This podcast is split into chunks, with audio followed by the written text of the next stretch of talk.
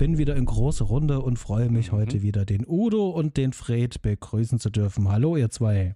Hallo ihr zwei. Hm. Einen wunderbaren guten Abend.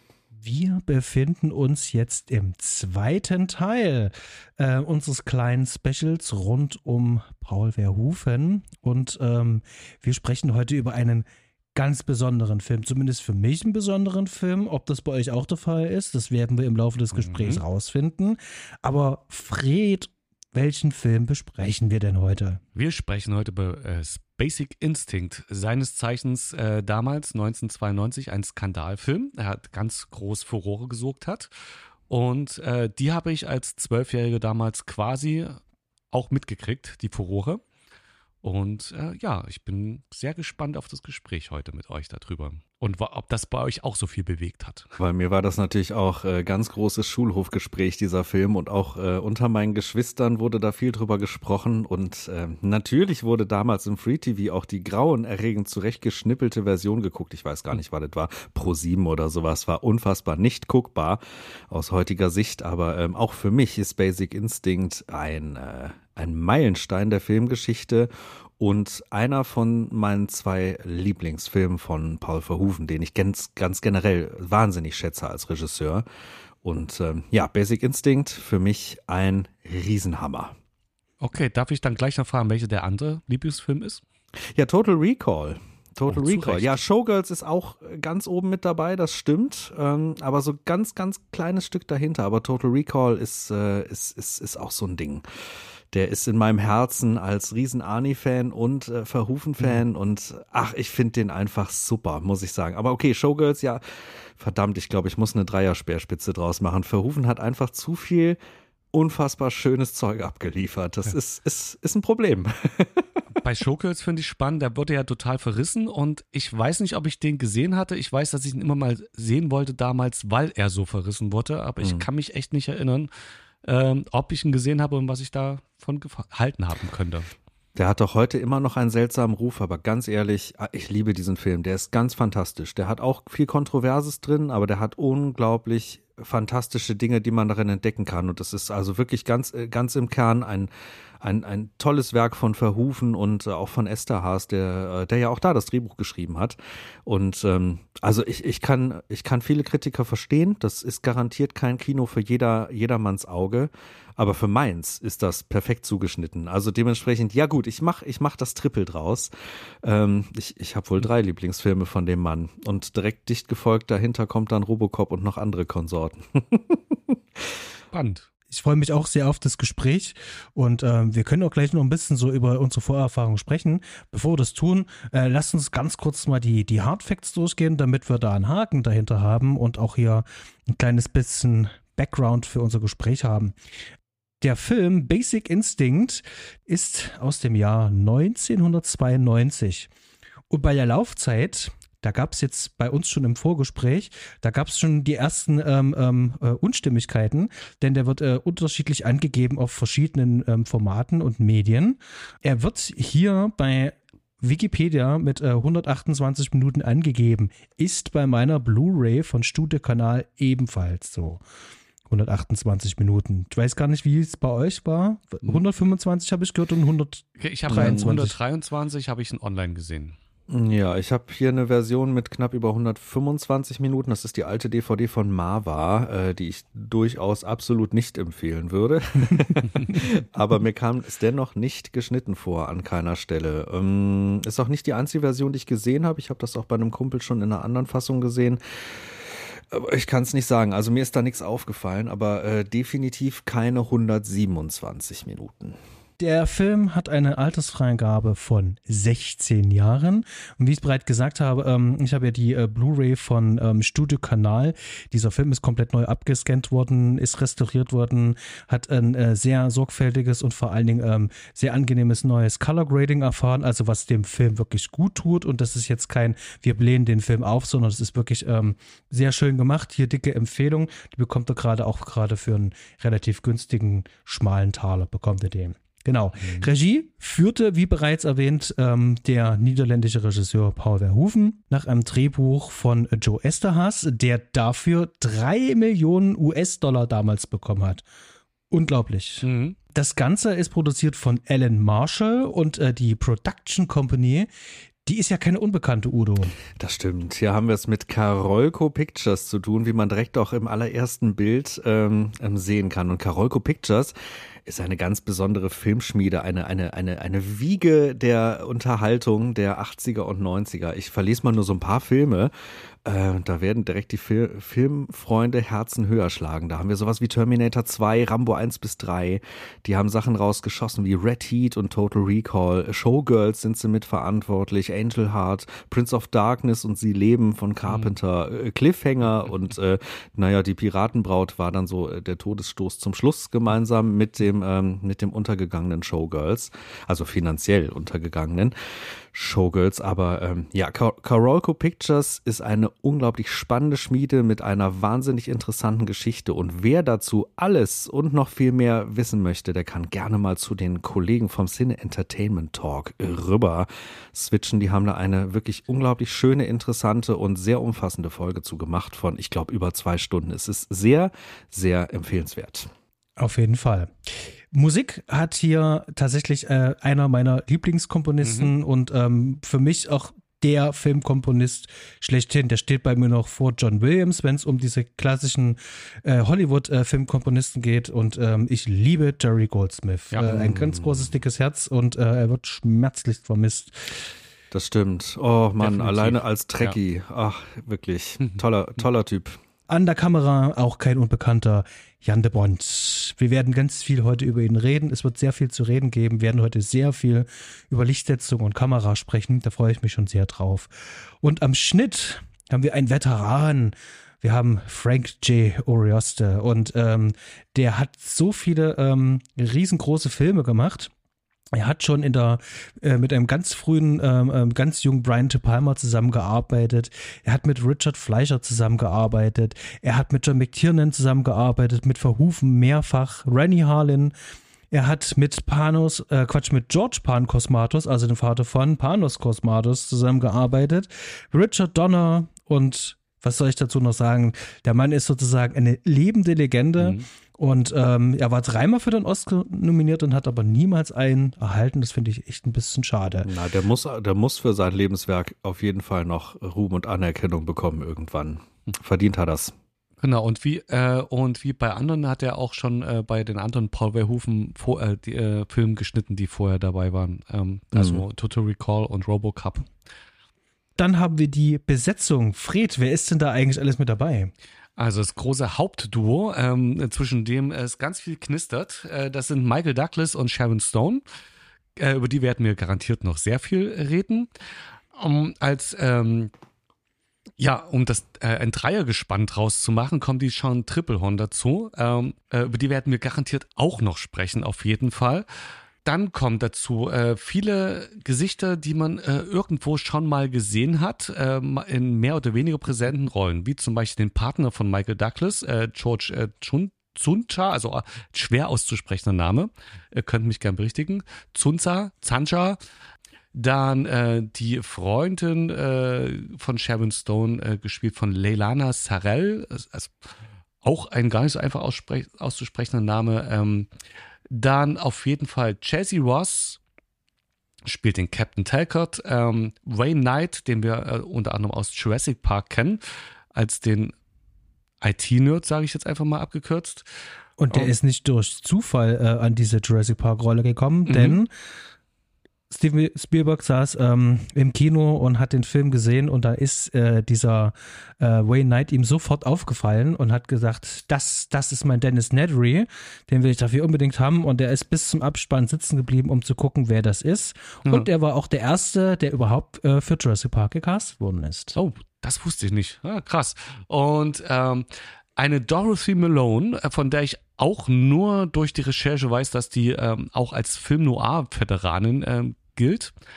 Hollywood-Urgestein, ja. Als Hollywood-Urgestein. Ähm, wahrscheinlich habe ich sie schon oft gesehen, aber mit den Namen nie gemerkt. Ähm, Stephen äh, Tobolowski ist auch ein Gesicht, das einem ziemlich oft unterkommt, gerade in 80er und 90er Jahren Filmen. Und Mitch Pilecki, ähm, mir ganz gut als Akte X ähm, Chef ähm, im Gedächtnis geblieben und in diesem tollen, ich glaube, Wes Craven Film mit dem äh, mit dem elektrischen Stuhl. Schocker. Ähm, Schocker, genau. Das sind die Namen, die ich auf jeden Fall vorlesen würde. Und es gibt, glaube ich, noch ein paar andere Namen, die man eigentlich auch noch der Vollständigkeit halber nennen müsste, aber uns hier ersparen. Oder ich ersparen würde. Ja, ich glaube auch für, für einen Überblick reicht das erstmal ganz gut. Ähm, und vor allem hier fürs Gespräch wird das ganz gut reichen, mhm. denke ich. Dann würde ich sagen, fassen wir noch mal ganz kurz die Story zusammen, um was es dann eigentlich geht. Und dann gehen wir mal in den Film rein. Dann ähm, nehme ich doch glatt mal eine qualitativ hochwertige DVD-Hülle hier äh, zur Hand, wo es sogar unten noch eine DVD-Infoservice-Hotline gibt. Also wer noch Fragen hat, kann mich gern anschreiben. Ich gebe da mal die Hotline rüber. Ich weiß gar nicht, ob man da heute noch anrufen kann, aber ein Versuch wäre es wert. So, äh, Basic Instinct handelt von Ein Mann stirbt einen grauenvollen Tod, ans Bett gefesselt, von einem Eismeißel mehrfach durchbohrt. Bei den Ermittlungen gerät der abgebrühte Cop Nick Curran in den Bann von Catherine Tremell, der Hauptverdächtigen und Geliebten des Opfers. Sie ist eine erfolgreiche Schriftstellerin, ihre fiktiven Kriminalstories werden auf makabre Weise Wirklichkeit. Im Bett werden Männer im verwundbarsten Moment getötet. So auch in ihrem neuesten Krimi, in dem ein Cop das Opfer wird. Von, ihren, äh, von ihrer unbändigen Erotik leidenschaftlich angezogen, verfällt Nick der eiskalten Blondine. Er ist fest davon überzeugt, alles im Griff zu haben, doch sein Leben gerät außer Kontrolle. Der Versuch, seinen Pflichten in diesem Mordfall nachzukommen, scheitert an Catherines aggressiver und besitzergreifender Sexualität. Obwohl der Profi ahnt, dass auch er ihr Opfer werden könnte, setzt er alles aufs Spiel. Sehr schön, sehr, sehr, sehr umfangreich. Ja. Finde ich gut. Finde ich auch. Also das äh, kann man der DVD-Hülle äh, gar nicht mal vorwerfen. Die ist Inhaltsangabe ist was gut, gut gewesen, die DVD. Mhm. Absolut. Also ich muss den Infoservice erstmal noch nicht anrufen. Jetzt sprechen wir heute ähm, über einen ähm, ja, der bekanntesten und skandalösesten Filme der Anfang der 90er Jahre, der auch im Deutschen ähm, mit diesem Titel Basic Instinct auch ins Kino kam. Mhm. Und jetzt die Frage, was ist denn eigentlich ein Basic Instinct? Na, ähm, wenn man den Film gesehen hat, ähm, wird es basaler Instinkt haben wir da zwei Sachen, die ganz offensichtlich äh, entgegenschreiben bei dem Film. Das ist einmal Sex und einmal äh, Macht oder Gewalt. Ähm, das sind die Sachen, die ich in dem Film ganz toll angesprochen sehe. Und eins von beiden wird es vielleicht sein. Udo, hast du eine andere Deutung?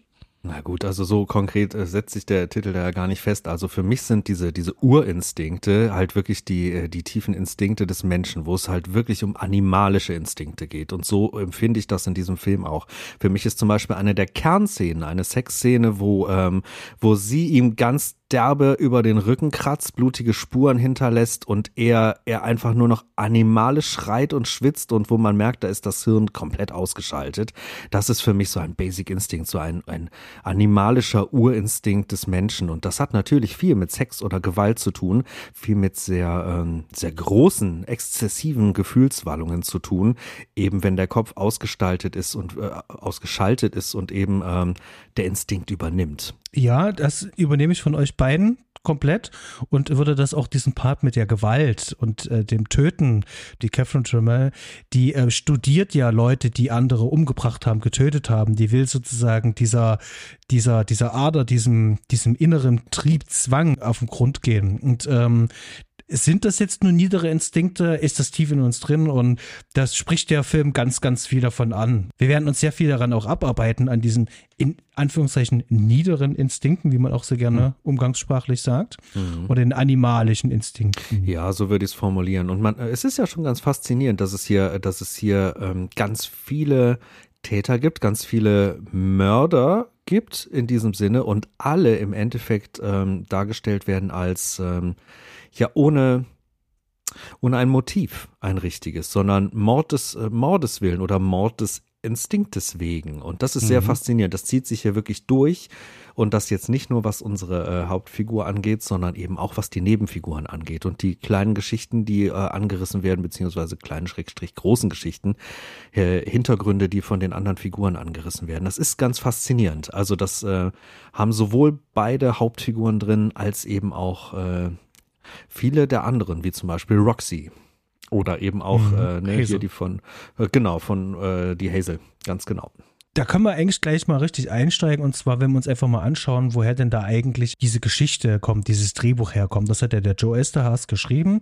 Das ist sozusagen, äh, das Buch habe ich nicht gelesen, ähm, dieses Originalskript oder habe ich nicht gesehen. Auf jeden mhm. Fall ist dieses Originalskript so ja natürlich nicht verfilmt worden, denn Paul Verhoeven hat natürlich auch hier Änderungen dran vorgenommen und natürlich auch viele Dinge auch anders inszeniert, als irgendwann intendiert waren. Das heißt, wir reden aber heute hier wirklich nur über den Film. Und ähm, da finde ich schon mal äh, insgesamt schon mal ziemlich spannend zu wissen, dass der äh, Joe Esterhaas dieses Drehbuch äh, in zehn Tagen runtergekloppt hat. Oh, und hat mhm. dabei die, ganze Zeit, ähm, ich glaube, der Rolling Stones hatte immer äh, das gleiche mhm. Album dabei gehört. Aber was da drin ist und wie es geschrieben hat und wie es aufgebaut ist, finde ich das spannend. Das fühlt sich nämlich für mich an wie so eine typische Neo-Noir, also richtig so ein Noir-Film.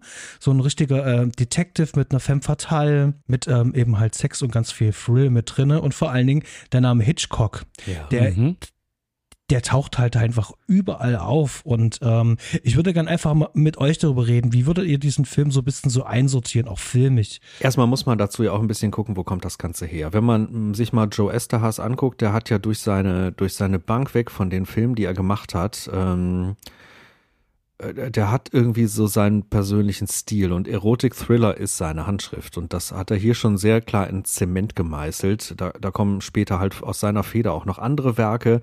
Vergleichswerke von ihm sind zum Beispiel eben Showgirls, den wir schon mehrfach genannt haben. Flashdance ist da drin, Sliver ist da drin oder Jade, der auch im gleichen Fahrwasser schwimmt. Da haben wir also diesen Mann, der da, der, der hier ein, äh, wie du sehr treffend gesagt hast, so ein Erotic Thriller, Neo-Noir Drehbuch hinlegt.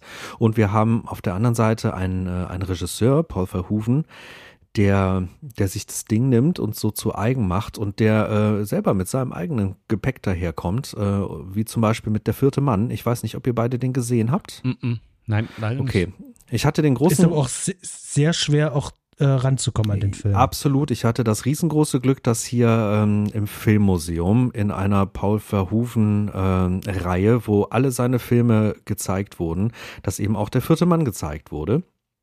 Und ähm, da hatte ich das große Glück, den auf der großen Leinwand sehen zu können.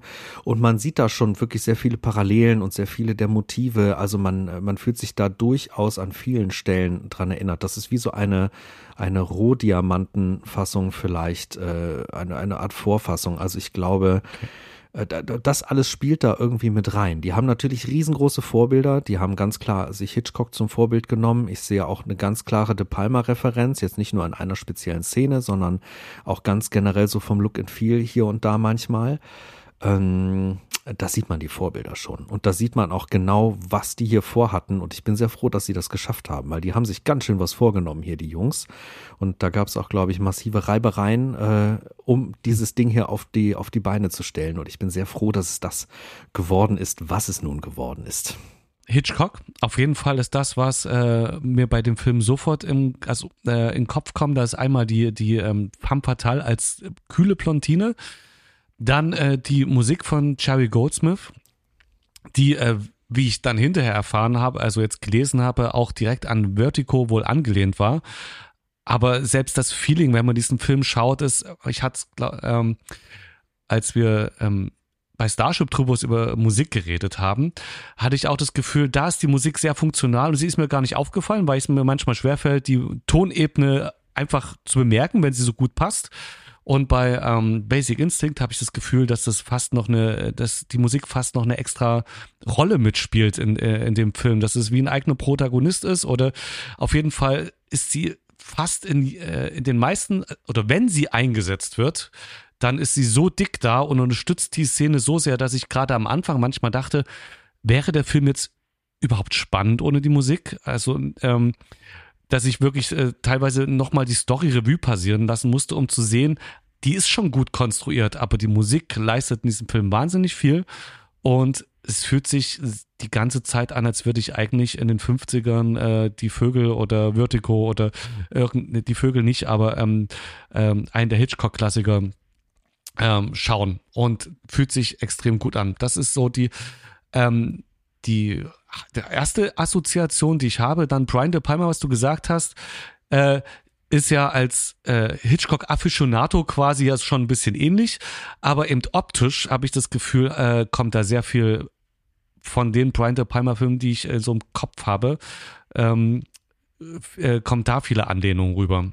Ähm, Dress, und Dress to Kill. Genau, Ja, Dress to Kill genau. wäre auch mein erster Gedanke gewesen. Und ähm, ja, f- äh, und Noir, also Film, also das, was du gesagt hast, das ist einfach in dem Film ganz, ganz dick drin und ähm, das in, meisterhaft umgesetzt. was schön ist, weil du es gerade äh, angebracht hast, ich würde gleich mal die Gelegenheit nutzen, weil wir das sonst mal nach hinten schieben. Äh, lass uns mal ganz kurz äh, äh, über Jerry Goldsmith reden. Der Film steht ja wirklich auf vielen Standbeinen. Der hat dieses Drehbuch, der hat halt die Kameraarbeit, über die noch zu sprechen sein wird, und er hat diesen Score. Ja. Und ähm, ich kann auf jeden Fall sagen, dass es einer der meistgehörtesten Soundtracks überhaupt ist, die ich gehört habe in meinem Leben. Ähm, den höre ich auch, äh, wenn ich selber zum Beispiel mal ein Skript schreibe oder ähm, ich habe irgendwelche Arbeiten äh, zu verrichten, wo ich tatsächlich mal keinen Tonschnitt machen muss, sondern einfach Mhm. nur stupide, dann höre ich mir den sehr häufig auch an. Also ich höre den im Jahr bestimmt zehnmal. Und ähm, ich weiß nicht genau, was das ist. Also die Art und Weise, wie der orchestriert, wie der mit den Klarinetten hier arbeitet und mit den Streichern hier arbeitet und da eine Wucht mit reinbringt. Ähm, und der ist dieser, ähm, der Kit und der Kleister für diesen gesamten Film. Der ist wirklich, wie, du hast es eigentlich richtig schon gesagt, ist wie ein Protagonist im Film. Der ist sozusagen ähm, ein ganz wichtiges Element in diesem Film. Ohne diesen Soundtrack wäre der Film nicht so gut, wie er ist. Wahrscheinlich lange nicht, ja. Also was du gut sagst, der kittet, weil ähm, das Drehbuch hat ja schon einige Schwächen oder das ist eben an vielen, werden wir vielleicht noch drüber sprechen, ist, äh, wenn man den Kopf einschaltet, ist einiges schon arg konstruiert, damit das, ähm, damit die äh, alles so zusammenkommt, wie es zusammenkommt. Aber die Musik täuscht da super gut drüber weg. Ähm, äh, und hält einen bei der Stange, auch wenn es eigentlich ähm, gerade logisch vielleicht gar nicht so wäre. Ich finde es auch sehr schön, dass äh, Catherine Trammell im Film wirklich das Wort äh, Suspension of Disbelief selber sagt und das nochmal Hm. erklärt. Ich finde das so großartig, dass sich der Film da hier selber erklärt und ja, der Soundtrack, der sorgt dafür, dass du da erstmal gar nicht drüber nachdenkst, dass du da auch so ein bisschen Ja. so eingewickelt wirst. Ja, du wirst genau. von diesem Soundtrack richtig schön eingepackt. Da muss man ja sagen, ich musste da sehr, sehr viel an alte äh, Noir-Größen oder auch Neo-Noir-Größen denken, die da irgendwie, ähm, die da irgendwie in meinem Kopf hin und her tanzten. Dieser, äh, dieser Soundtrack hier, der, der, der befördert einen in so eine völlig traumhafte Stimmung hinein. Der zerrt mich dadurch. Ähm, der hat sowas, sowas Surreales, der vermittelt so eine surreale Stimmung, dass man erstmal äh, sich, sich zurechtfinden muss. Da drin sehe ich hier jetzt gerade einen Traum, sehe ich hier gerade Realität. Was passiert hier eigentlich gerade mit mir? Was, was ist da los? Und das mag ich unglaublich gerne. Der macht ganz viel mit dem Flow dieses Films. Der macht ganz viel mit dem Pacing dieses Films. Und zusammen mit dieser ganz großartigen Arbeit im Schnitt äh, funktioniert das, äh, funktioniert das tadellos, um einen auch durch so eine wirklich äh, lange Handlung durchzureißen. Das ist ja wirklich, der Film hat eine ordentliche Lauflänge für die Geschichte, die er erzählt. Und das merkt man zu keiner Zeit. Und ich, ich würde da einen riesengroßen Verdienstorden eben an, äh, an das Revier von Goldsmith äh, heften, der hier ganz, ganz unglaubliche Arbeit geleistet hat. Denn dieser, dieser Ohrwurm, Ohrwurmartige Soundtrack begleitet einen noch viele, viele, viele Stunden Mhm. oder Tage nach der Sichtung. Und das äh, berührt mich jedes Mal. Als wichtiges großes Standbein, weiteres großes Standbein von diesem Film, möchte ich gerne einfach mal so für mich mein Haupttopic einfach aufmachen, weil wir uns wahrscheinlich Mhm. sehr lange dran abarbeiten werden und ich den Film auch so wahrnehme. Und zwar ist das hier die Arbeit von Jan de Bond als ähm, DOP, als Chefkameramann und ähm, gleichzeitig Oberbeleuchter. Und ähm, bevor ich jetzt irgendwas sage, ähm, Udo, du äh, als Fotograf und äh, du mit äh, deiner, wie hast du so schön gesagt, Marotte, dir äh, regelmäßig Filme vor Shootings anzuschauen. wie steht denn da eigentlich Basic Instinct da so in deiner Gunst ähm, als, ähm, als Einfluss, als Inspiration? Der steht da definitiv in meiner Gunst und ist auf jeden Fall auch eine Inspiration, aber er ist in meiner Liste, die es tatsächlich so auch gibt, das ist so eine private Liste bei Letterboxd, steht da definitiv nicht ganz weit oben, was an verschiedenen Punkten liegt. Ähm, denn für meine Foto fotografische Arbeit äh, werden es häufig Filme, die ein bisschen überbordender sind, gerade was Haze und Gegenlichtgeschichten angeht und sowas. Und das hat der hier gar nicht mal so krass. Der hier punktet mit ganz anderen Geschichten, aber ist deshalb keinesfalls in der Qualität in irgendeiner Art und Weise schlechter. Ganz im Gegenteil. Ich liebe die Arbeit von Jan de Bond hier. Ich finde die unglaublich nahbar, unglaublich real und ganz im Gegensatz zu dem Soundtrack ähm, gar nicht so sehr traumhaft, sondern ich finde das alles wirklich sehr bodenständig gemacht. Und die Verfolgungsjagden, die reißen mich so dermaßen mit, als würde ich mit mhm. in dieser Karre drin sitzen. Das ist ja. eine un unglaublich tolle Arbeit, die er da macht. Ähm, aber was auch, was auch überhaupt mit diesen, mit diesen Sets da passiert und wie auch diese Küstenabschnitte ausgesucht sind und, und aussehen, wie auch die Interieurs aussehen, also die, die ganzen Einrichtungen von den Wohnungen, wie das, wie das gefilmt ist, wie er das schafft, auch mit, ähm, mit Verhörszenen, mit so vielen Menschen alle in einen Frame zu zaubern und da eine unglaubliche Dynamik mhm. reinzubringen. Ich ziehe da meinen Hut, muss ich ganz ehrlich sagen. Und das, das gar nicht mal auf so einer äh, Inspirationsebene Ebene, sondern einfach, ich sehe das, ich genieße das und genieße das mit allen Sinnen gleichzeitig. Und das hat Jan de Bond hier ganz schön veredelt. Ich, ähm, ich muss sagen, da sind wirklich fast alle Szenen perfekt, wenn nicht sogar alle. Und das liegt an ganz, ganz vielen Dingen. Aber die Kameraarbeit macht hier natürlich wirklich jede Menge aus. Was sind deine Szenen, die am ehesten im Gedächtnis geblieben sind? Was sind deine Szenen, äh, die du hm. anführen würdest? Was ich vom Licht her und wahrscheinlich auch von der Kamera spannend fand, sind die, diese Szenen im Polizeirevier, wo du äh, nicht nur in der Verhörszene, sondern auch im, im, im Gang und ich glaube auch noch an einer anderen Stelle hat, äh, setzen die jedes Mal dieses Mittel ein mit dem Oberlicht, wo ähm, irgendwie Gitter, also ähm, Deckengitter, ähm, äh, den Schatten nach unten auf die Figuren wirken. Das habe ich äh, das kommt da so auf dem Film vor, dass ich angefangen habe, auch na, äh, nachzudenken, ähm, ob das eine Bedeutung hat, aber jetzt auch erst nur, weil ich den Film jetzt heute nochmal geschaut habe und auch erst insgesamt zum dritten Mal. Ähm, das äh, ist mir optisch, ist es mir ohne Bedeutungsebene erstmal so aufgefallen, dass das einfach wahnsinnig atmosphärisch ist, ähm, dieses, dieses Gittermuster, dieser Schatten von mhm. oben, der die ganze Zeit ähm, drin ist. Und ja, Gitter im Polizeirevier könnte man eventuell ganz schnell assoziieren. Die Landschaft ist wunderschön. Ähm, äh, das ist in Carmel gedreht. Es ist eigentlich zwei Stunden Autofahrt von San Francisco weg.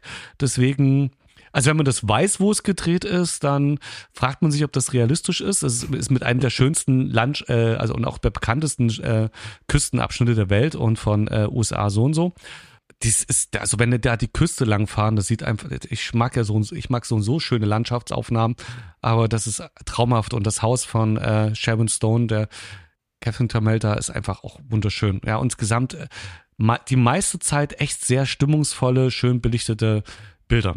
Wiefern dann wiederum, was dann Beleuchtung, was Kamera ist und äh, wie die Arbeit zusammenhängt, das ist mir euer ähm, Metier. Ich kann nur sagen, die Bilder in diesem Film haben mich auch zu 99 Prozent total umgehauen und reingezogen und wie die Menschen äh, die Gesichter in Close-ups zusammengeschnitten werden zu, was du gesagt hast, wo auf einmal gefühlte 15 Leute im, in, in einem äh, im Bild zu sehen sind, aber man auch jeden wahrnehmen kann, wie man bei dieser bekannten Verhörszene mit diesem bekannten Beinüberschlag, wie man, äh, wie die schön erzählerisch aufgebaut ist und mit der Kamera zusammen, dass man es gibt ja diese schöne Verarsche von Loaded Weapon, falls ihr den Film kennt, ähm, und das, was der Film aufgreift, diese geifernden äh, äh, erwachsenen Menschen, denen quasi äh, das, das Maul tropft, das hast du im Basic Instinct eigentlich schon drin. Nur äh, etwas subtiler, aber trotzdem die Spannung, die bei allen Leuten steigt.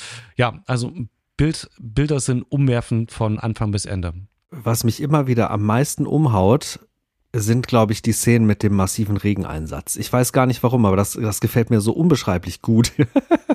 Alleine diese, diese erste Regenszene im Auto, wo quasi eine riesen Wasserfontäne über die, die Frontscheibe schwappt und dann sind die mhm. da in mhm. diesem unglaublichen Regen unterwegs. Regen wird noch häufiger eingesetzt, gerade auch hinter Fenstern und so. Äh, das, mhm, so flackernde Schatten und sowas. Äh, äh, ja, hm?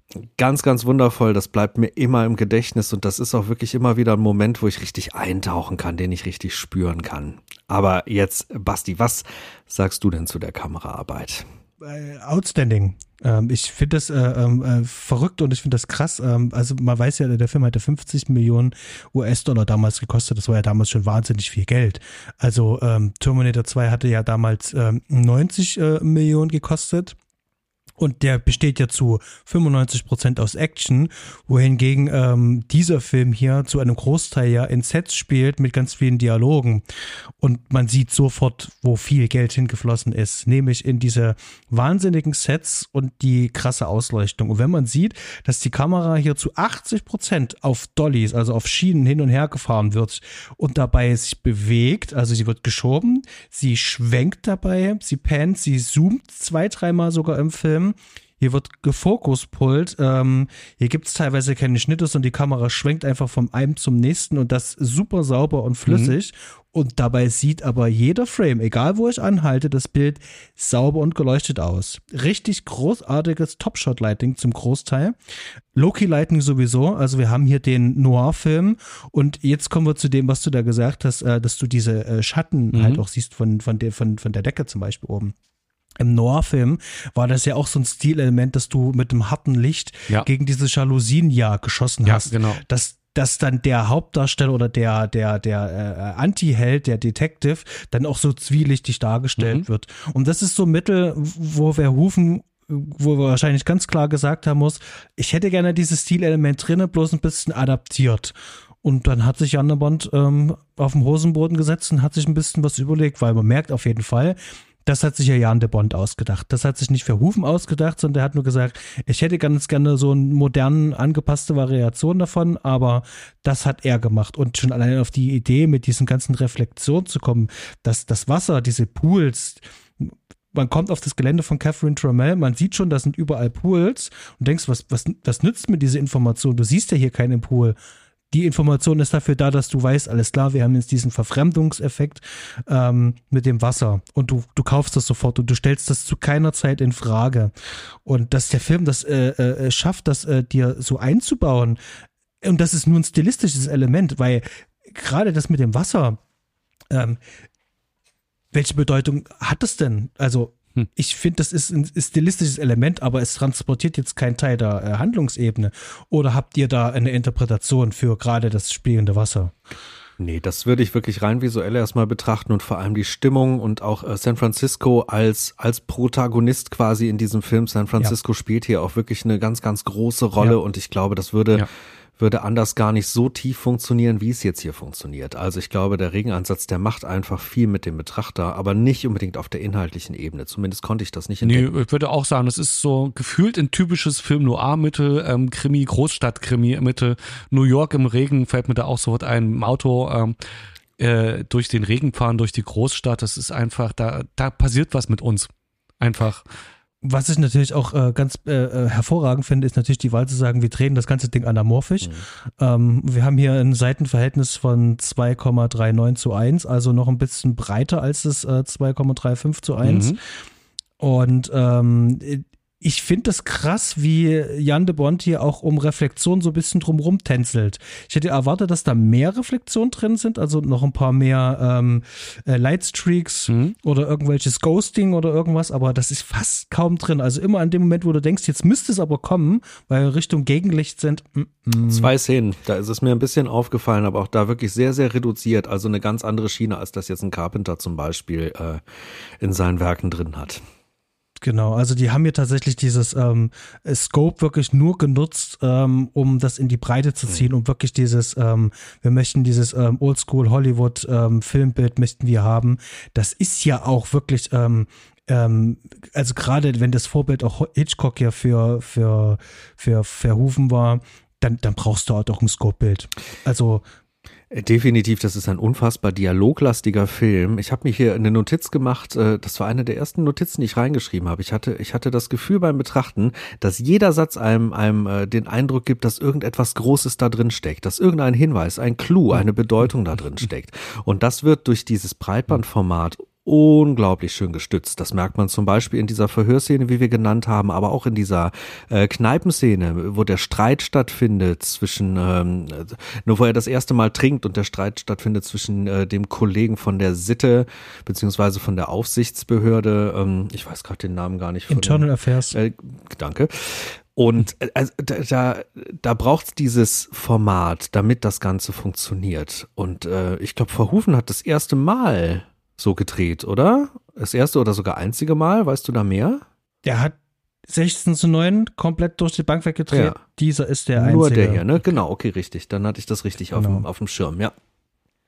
Und möchte auch mal sagen, das ist tatsächlich der, der einzige Film von Verhoeven, den ich kenne, der diesen Hollywood-Look hat. Mhm. Also auch vor allen Dingen auch mit diesem Beleuchtungsstil, sehr low-key, Top-Shot-Lighting. Mhm. Ähm, also das, also das ist wirklich krass. Und mhm. ähm, muss auch dazu sagen, ist tatsächlich, was Kameraarbeit betrifft, auch einer meiner Liebsten, auch insgesamt von Verhufen, aber auch tatsächlich auch allgemein. Der Film hat mich maßgeblich be, äh, beeindruckt und beeinflusst, auch was meine Arbeit betrifft. Also und zwar hat er das nicht absichtlich getan, so ich muss jetzt mal schauen, wie die das geleuchtet haben, sondern das war dann irgendwann drin, dass ich automatisch nach diesem Look suche. Mhm. Und wir hatten uns letztens ähm, bei Cure ähm, über die Außenaufnahmen unterhalten mhm. die das gefilmt haben.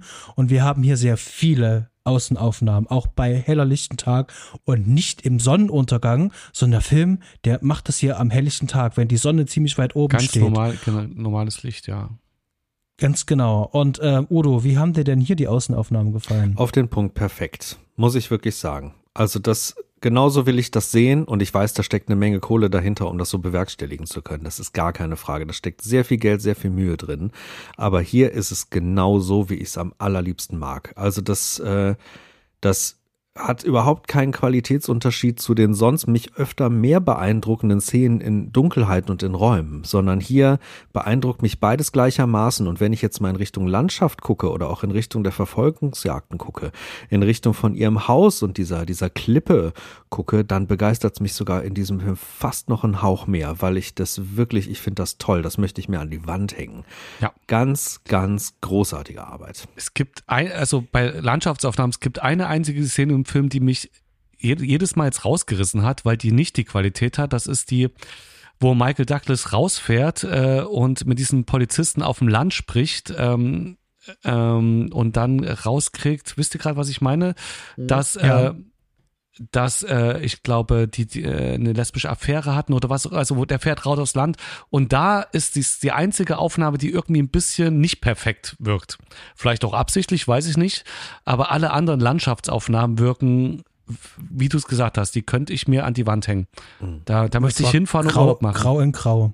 Das, die Szene, die du meinst, war halt einfach nur grau, da war halt einfach. Genau, da war, ähm, da, die, die wirkte extrem flach, äh, der Hintergrund, also die wirkte einfach nur flach, ähm, die Szene an sich. War auch nur ein ganz kurzes. Und das die hat, mhm. ist mir jetzt jedes Mal aufgefallen. Da dachte ich jedes Mal, vorher und nachher dachte ich jedes Mal, wie schön. Und bei der Szene dachte ich so, warum, oh, das jetzt gerade fällt irgendwie ab von der Qualität. Ansonsten mhm. ist dieser Film optisch einfach perfekt. Und jetzt habe ich vielleicht noch so eine kleine steile, steile These noch dazu. Ähm, dadurch, dass ich jetzt Starship Troopers vorher erst gesehen hatte und äh, Total Recall sehr gut auf dem Schirm habe und auch mhm. Robocop, ähm, bei allen anderen hat ja der Joost Vacano die Kamera gemacht mhm. und hier hat Jan de Bond einmalig die Kamera gemacht. Und ich möchte jetzt einfach mal mein ähm, Kopf sehr weit aus dem Fenster hängen und einfach sagen, äh, der Jan de Bond, der hat hier, was die szenische Auflösung betrifft, sehr, sehr, sehr viel Gutes ähm, äh, für den mhm. Film getan. Denn wenn ich mal so vergleiche, wie sonst äh, der der Verhufen, der die, die, die Filme auflöst, der weiß ganz genau, wie sie äh, äh, establishen muss und er weiß ganz genau, wie er reinschneiden muss. Also das ist ja bei Starship Troopers ist ja wirklich krass, wie, wie also wie gut und selbstsicher äh, da in die äh, Szene reingeschnitten wird, mhm. um das alles zu etablieren. Aber hier haben wir einen Kameramann, der sagt, pass mal auf, ähm, wir bauen jetzt hier die Dolly hin und verbinden jetzt mal drei Einstellungen und machen da eine draus. Das wird zwar ein bisschen dauern, bis wir die Schienen aufgebaut haben, aber das wird sich lohnen. Ich zeig dir das jetzt mal. Und das macht der Film die ganze Zeit. In den anderen Filmen von, von Verhoeven macht das der Kameramann halt einfach gar nicht, weil der auch nicht die Ansage bekommen hat, weil dann sagt äh, Verhoeven, nö, das reicht mir, wenn du das so machst, kann man da hinstellen. Hier habe ich das Gefühl, hier ähm, sagt ähm, der Jan de Bond, du, ich habe da ganz viele gute Ideen. Mhm.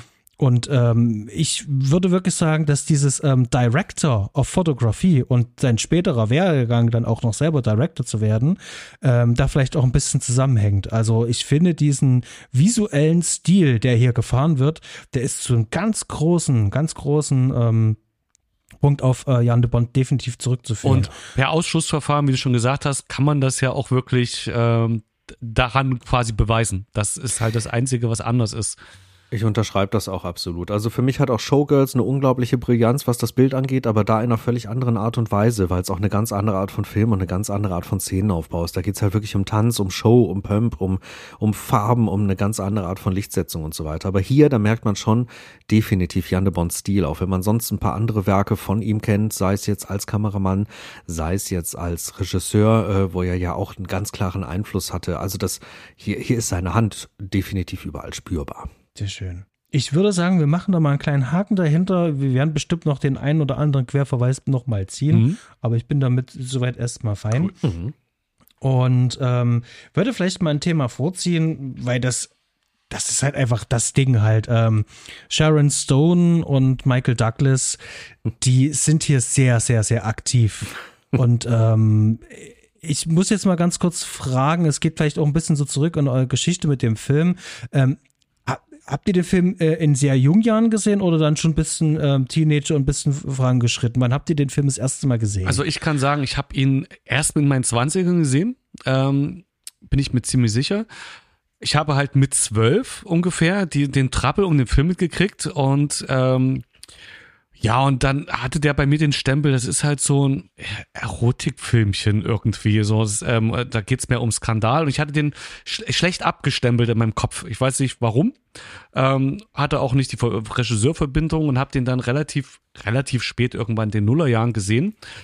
Ähm, mit diesem äh, Siegel eigentlich, dass das, ja, mal gucken, das wird so ein äh, bisschen zwielichtiges Filmchen. Äh, mal schauen. Und dann habe ich den gesehen und war geplättet, was der Film alles zu bieten hat.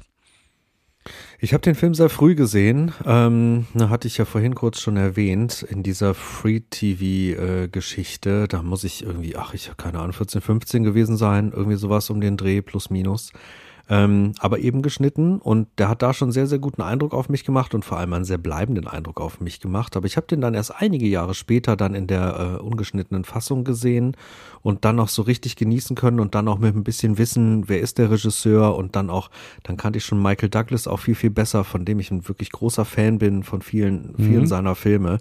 ich verfolg, verfolge seine Karriere halt wirklich immer gerne, wenn man jetzt mal den ganzen Superheldenkrempel, der, der jetzt aktuell so passiert, ein bisschen außer Acht lässt. Aber ähm, ja, müssen auch die Nullerjahre gewesen sein, dass ich die ungeschnittene Fassung irgendwo herbekommen habe und dann zum ersten Mal so richtig da reingestiegen bin. Und seitdem gucke ich dieses Ding auch sehr, sehr regelmäßig. Und gerade jetzt so die letzten letzten zehn Jahre würde ich sagen, mindestens einmal im Jahr. Eher zwei, drei, viermal. Kommt vor. Also ich gucke den wirklich oft, ich gucke den wirklich gern und das ist einer, der funktioniert bei mir auch in jeder Stimmung. Und das liegt auch, äh, auch zum Teil bestimmt an den Darstellern und ich will da ganz kurz auch noch das Thema äh, Synchro noch mit reinnehmen, bevor ich zu den Darstellern selber noch ein paar Worte verliere. Ich habe diesen Film tatsächlich bisher nur in Synchro geguckt. Und es ist einer dieser Filme, die kenne ich jetzt schon so lange und so gut, dass ich irgendwie noch nie das Bedürfnis hatte, da den Originalton zu gucken. Ich werde das irgendwann nachholen, wenn ich endlich mal eine anständige Version hier liegen habe, einfach der Vollständigkeit mhm. halber. Aber ich bin mit der einfach verbandelt. Ich, ich kenne diese Stimme, ich kann teilweise die Dialoge, ich könnte sie wahrscheinlich an manchen Stellen mitsprechen. Mhm. Und äh, ich genieße da auch, äh, auch die äh, Synchronstimme von Michael Douglas sehr. Die, die finde ich, die hat mich halt mitgeprägt. Ich habe Michael Douglas Filme geguckt, solange ich denken kann. Ne? Der hat mich mhm. immer mit begleitet und, und so Werke wie Wall Street habe ich unfassbar oft gesehen oder, oder eben diesen hier und, und noch vieles, vieles mehr. Ähm, irgendwie ist das manchmal so, dass ein Synchro so begleitet. Aber hier Michael Douglas und Sharon Stone, um den Bogen zurückzuschlagen, ähm, die liefern hier eine, eine wahnsinnige Arbeit, denn also was ich vorhin mit diesen animalischen Instinkten meinte, ich spüre hier ich spüre hier bei Michael Douglas so viel, wenn ich das gucke. Ich, ich, ich sehe da irgendwann keinen Schauspieler mehr, sondern ich sehe da einen Menschen, der wirklich schreit, der wütet, der, der, der in einer Abwärtsspirale drinsteckt und immer tiefer hineingezerrt wird. Und ich kann das, ich kann das richtig fühlen. Und das ist eine un, un, unfassbare Leistung dieser Schauspieler, dass die mich da so, so mitnehmen, dass die, ähm, Ich habe in vielen Szenen den Eindruck, dass die sich da wirklich völlig ausblenden und in dieser Rolle richtig eintauchen. Und das meine ich jetzt nicht, äh, nicht, nicht mal äh, jetzt in, in den wilden Sexszenen, wo das natürlich auch der Fall ist. Aber, äh, aber es sind auch diese kleinen Momente, es sind auch diese Ver Verhörszenen von beiden. Einmal ihre Szene und einmal die Spiegelszene mit ihm. Es sind aber auch die, ähm, die Dialoge, die, äh, die Michael Douglas hier mit seinem Kollegen hat. Also wenn, wenn Revolverheld und Cowboy sich da fetzen, unterhalten oder, oder ihre Sachen machen. Ich habe da ganz viele Momente, wo ich, wo ich den Darsteller nicht sehe, sondern wo ich wirklich diese Rolle nur noch sehe. Und das, das schaffen nicht viele Filme in so einer Intensität. Ich würde ein kleines bisschen ausholen, mhm. denn ich habe den Film äh, in einem Alter gesehen und vor allen Dingen in einer Situation gesehen, die eher unüblich ist. Denn ich habe den Film mit zwölf Jahren gesehen. Mhm. Ähm, gemeinsam mit der Familie. Wir hatten die oh. Videokassette da. Hui. Und wir saßen gemütlich da ähm, und haben dann diesen Film gesehen. Und gemütlich. es ging dann relativ schnell zur Sache und das war dann so ein. Ich presse mich jetzt ganz langsam in den Sessel zurück. Ui, ui. Ähm, und vielleicht hört ja dann diese Szene dann irgendwann auf. Auf der anderen Seite war der Film mir aber über diese Szenen hinaus hypnotisch. Ja. Und hat mich da so absolut reingezogen. Und das ist hängen geblieben, dass ich mir diesen Film dann selber immer angeschaut habe und nicht etwa tatsächlich wegen der Sexszenen, sondern weil ich diese Stimmung so unglaublich ja. krass fand. Und ähm, ja, ich bin übrigens auch mit dieser Synchro groß geworden mhm. und ich kenne diese Menschen und die Art und Weise, wie die da interagieren, das ist so auf so einer filmischen Ebene, so, das ist so ein, so ein das sind alles Abziehbilder und trotzdem saugt mich das voll rein. Mhm. Ich weiß, dass das eigentlich ja Schauspieler sein müssten, aber ich sehe hier nur die Rollen. Und ähm, da muss man natürlich dazu sagen, ähm, ich habe Michael Douglas allgemein eine Zeit lang wirklich nur irgendwie als eine Rolle gesehen. Also Michael Douglas ist eine Rolle. Mhm. Ja, ich habe mich immer gefragt, wie ist der eigentliche Mensch? Weil ähm, ich habe halt Michael Douglas gesehen, ne? Und Michael Douglas spielte irgendwie so, so einen ähnlichen Typ, eine verhängnisvolle Affäre so ein bisschen. Dann hatten wir äh, kurz danach noch äh, Enthüllungen mhm. ähm, und noch diverse andere Filme, wo das alles so in so eine so eine Richtung ging. Und ähm, Jetzt mit ein bisschen Abstand, habe den Film tatsächlich äh, sehr lange nicht gesehen. Ähm, jetzt wieder mit ein bisschen Abstand. Ähm, also mir ging das gestern so wie, meine Güte, wie tief die da eingesogen sind ähm, in, in, in, dieser Rolle, ähm, dass sie das hinbekommen und dieses Animalische, dieses, dieses, es gibt da eine, eine Szene, so eine Sexszene, ähm, da, da dachte ich mir gestern so, meine Güte, das ist so komplett reduced zu dem, was es eigentlich äh, äh, ist natürlich, ähm, ich weiß ja nicht, wie, wie das bei anderen so aussieht, aber ich glaube, so einen Sex hat man nicht jeden Tag. Hm. Aber wenn man ihn irgendwann hat, äh, da muss halt wirklich echt ganz schön was im Gehirn ausgeschaltet sein. Und das hast du vorhin schon gesagt, also hat jemand mal ganz kurz auf die Reset-Taste gedrückt mhm. und das können die hier rüberbringen. Das ist unglaublich und das ist, das wirkt so intensiv. Und wenn man überlegt, dass die ja eine Woche lang wirklich nur an diesen äh, Sexszenen ja wirklich gedreht haben, mhm. in verschiedenen Kameraeinstellungen das geholt haben, weil die schon im Vorfeld wussten, ähm, wir werden wahrscheinlich mit der MPA ein bisschen Probleme bekommen, dass wir genügend Material haben, dass wir denen dann immer ein bisschen so was zuspielen können, dann ist das natürlich eine ganz schön krasse Nummer, dass dann vor allen Dingen auch ähm, wir das als Zuschauer auch noch abnehmen können. Und ich habe tatsächlich gestern noch mal drüber nachgedacht beim Schauen und das wäre vielleicht eine Frage an euch, aber ich habe seitdem nicht wieder so eine intensiven Sexszenen gesehen, jemals in einem Film, so dicht äh, und glaubwürdig genau. in irgendeiner Art und Weise. Glaubwürdig auch, also, äh, also intensiv und glaubwürdig. Das ähm, man nimmt dem, den beiden vor allem, aber auch fast bis in jede Nebenrolle nimmt man, äh, man nimmt ihnen das total ab. Die haben eine großartige Chemie, die zwei, zu, also zueinander nimmt man den ab, aber auch wenn die einzeln sind, was ihr auch schon gesagt hattet, also Michael Douglas äh, in den Nebenro äh, in den ne anderen, in den Nicht-Sex-Szenen, äh, wo äh, intensiv, wo der wütend wird, wo der aufbraust, wo der den äh, von der Internal Affairs äh, zusammenwaffelt, was auch immer, ähm, der hat eine krasse Präsenz und Sharon Stone, also Michael Douglas ist super gut in dem Film und Sharon Stone ist noch mal besser. Also ist noch mal, hat noch mal mehr Präsenz und kommt da ähm, an, an die Hitchcock-Vorbilder quasi ziemlich gut ran, finde ich, mit äh, dieser kalten Gewalt, die sie da hat. Und ähm, das, ja, ist unglaublich, was da äh, an Schauspiel passiert ist in diesem Film. Hm, ich unterschreibe das vollkommen, was ihr beide sagt. Und äh, mir ist es dann auch, also nicht nur zwischen ihm und, und der Stone, sondern auch mit, äh, mit, mit John Triplehorn, auch die, die Sexszene, die es da mhm. gibt. Da ist mir das auch aufgefallen, wie, äh, wie realitätsnah sich das Ganze anfühlt und auch da wieder, dass Michael Douglas da einfach sich völlig gehen lässt. Und ähm, ich, ich finde das sehr beeindruckend. Also ich habe das auch genau, genau wie du, Basti, in so einer Intensität. Ähm, nie wieder gesehen und auch vorher nie gesehen. Also ich glaube, das hier ist, was das angeht, wirklich die Speerspitze und man sieht die ganze Arbeit, die da reingeflossen ist, von allen Beteiligten. Also ich glaube auch, dass Verhufen da eine Menge an, angeleitet hat. Aber also die Darsteller, ich, äh, ich kann es mir gar nicht ausmalen, wie fettig die nach den Wochen gewesen sein müssen, immer wieder diese, diese Szenen zu spielen und sich da so fallen zu lassen und gehen zu lassen. Das ist schon, das ist schon Wahnsinn, was die hier an Arbeit reingesteckt haben, ja. Jetzt kann man natürlich sagen, alles für die Kunst. Ja, ähm, die Frage ist natürlich immer so, muss das alles da drinne sein? Also das war ja damals in der zeitgenössischen Kritik natürlich ja halt auch die Frage, ähm, muss hier provoziert werden und ähm, warum ist es denn eigentlich so explizit eigentlich auch drinne? Und ich finde, ähm, Paul Verhoeven gibt uns da eigentlich selber schon die Antwort. Das System ist halt auch einfach wahnsinnig brüder und ähm, Sex ist was Normales und das ist eben halt auch was Animalisches. Es kann mal so sein, wie im Film dargestellt sein, es kann aber auch langweilig sein, wie in äh, Tab, den wir letztens besprochen haben. Was heißt langweilig, aber ähm, sehr, sehr, sehr blümchenhaft, möchte ich meinen.